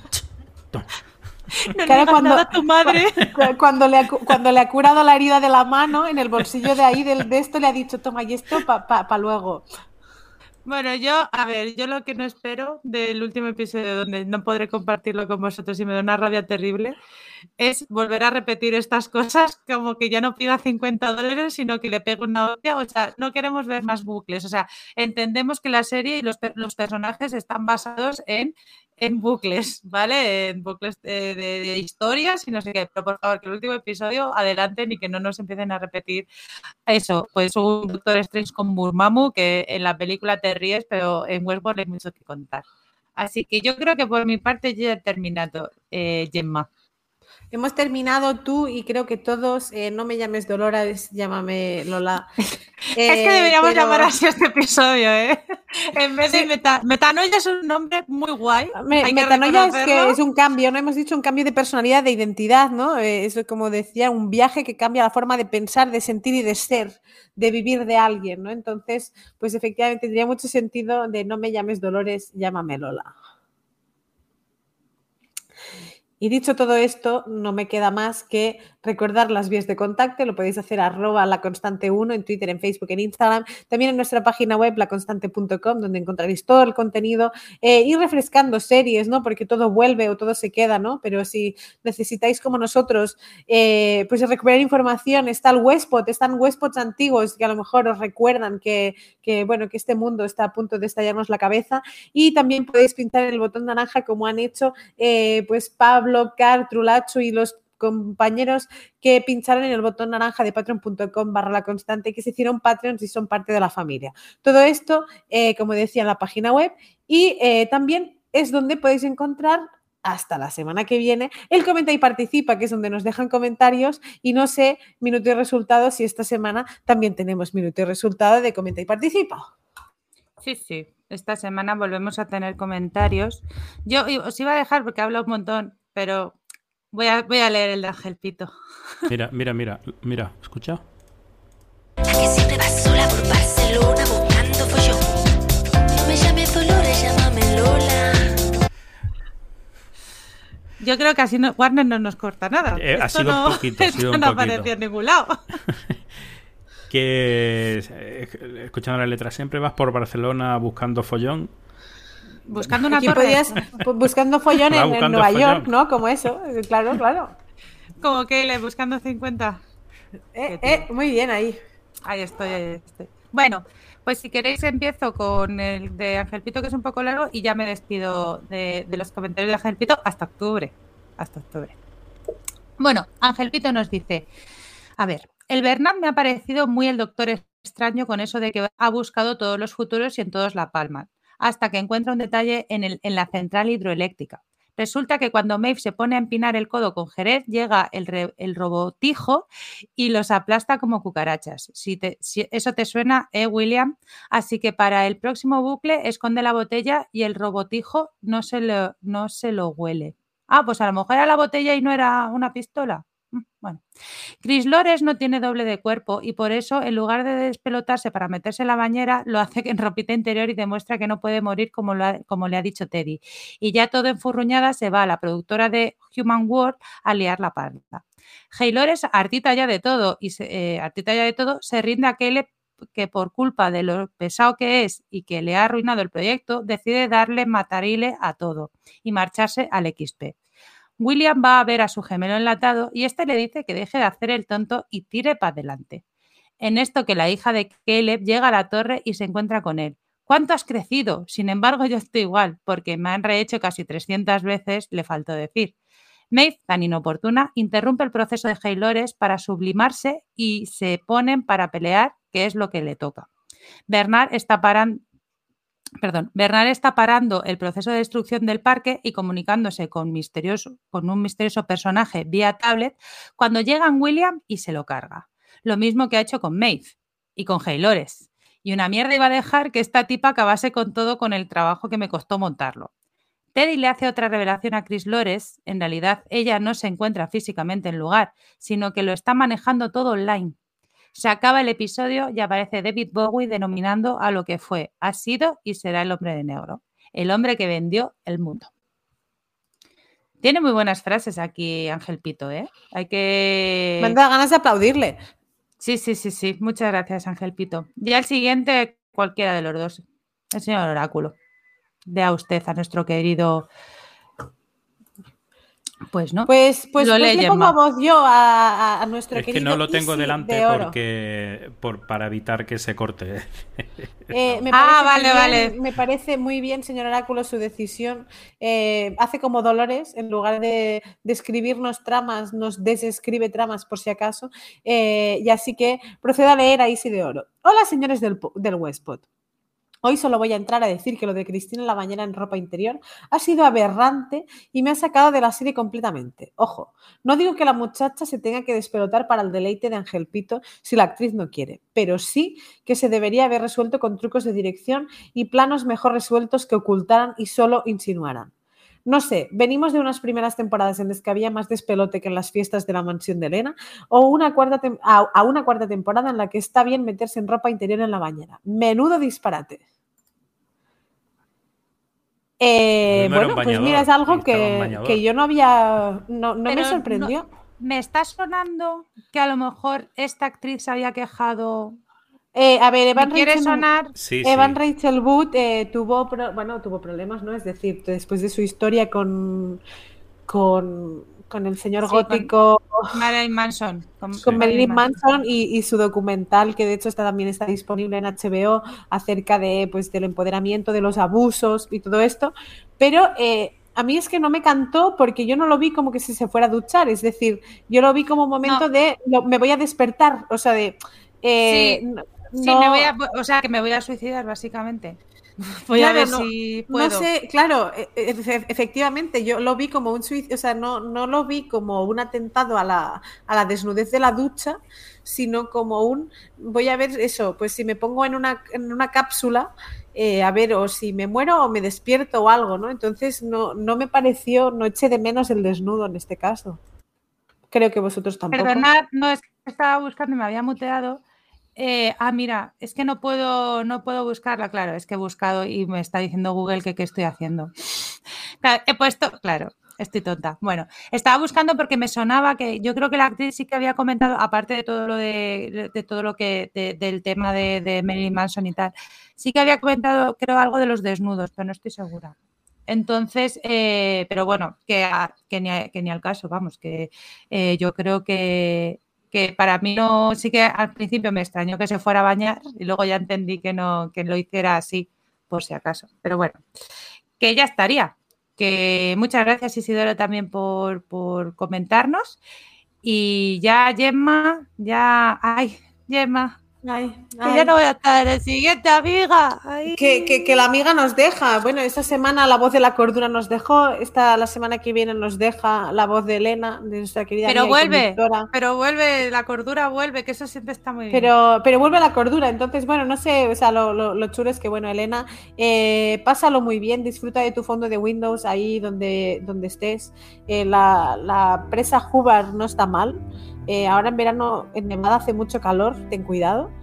Eh, pero nada, te echaremos mucho de menos. Muchas gracias por tu, por tu andadura eh, en, ese, en este valle de Allende, del más allá de la cuarta temporada. Y, y nada, que mm, estás invitadísima a dejarnos un comenta y participa, aunque solo sea para mandarnos corazoncitos, los vamos a leer con mucho amor. Eh, los va a leer, de hecho, el señor Oráculo, eh, como si te pusiera voz y si fueras parte de un episodio. Y, y nada, eh, un placer eh, estar contigo y, y compartir micros. Y Elena. Jo. Recuerda, este podcast no es real, pero tú sí. Oh, muchas gracias. Yo lo que voy a decir es que bueno, que ha sido un placer estar esta cuarta temporada como el resto. Eh, esper- es- os escucharé, os escucharé la semana que viene. Para, eh, intentaré ver el episodio. También os digo que voy a estar en fiestas, pero yo voy a intentar verlo lo máximo, lo más posible para, para poder dejar ese comentario y participa. Y que muchísimas gracias, Gemma, José Luis, sois un bye, amor absoluto y Miguel. Eso se lo trasladáis a Miguel también y a todos los oyentes. Muchísimas gracias por acompañarnos. Nos seguimos en las redes y nada, hasta la temporada que viene. hasta la temporada que viene, Elena, y, y espero también eh, pues que el señor Oráculo siga siendo igual de real que siempre, ¿no? Eh, y que Yo- nos siga Yo acompañando. soy virtual.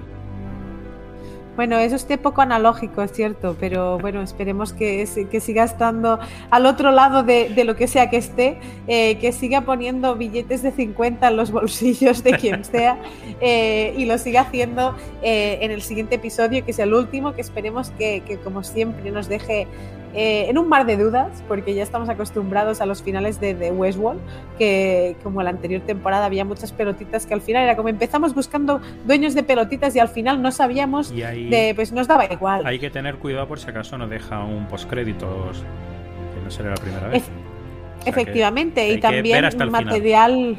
Claro, ver hasta el final y estar atento a los materiales de páginas web, de parques, de historias, porque sí que es cierto que los señores de Westworld tienden a hacer esto, ¿no? El mundo, el- eh, hacer un metamundo muy chulo de, de lo que es la serie y lo que es Westworld. Así que José Luis, nos vemos y estamos juntos, compartimos la semana que viene y se despide quien nos habla, Mayats, la semana que viene más y no digo que mejor porque nunca se sabe y nada, un placer. Chao, chao.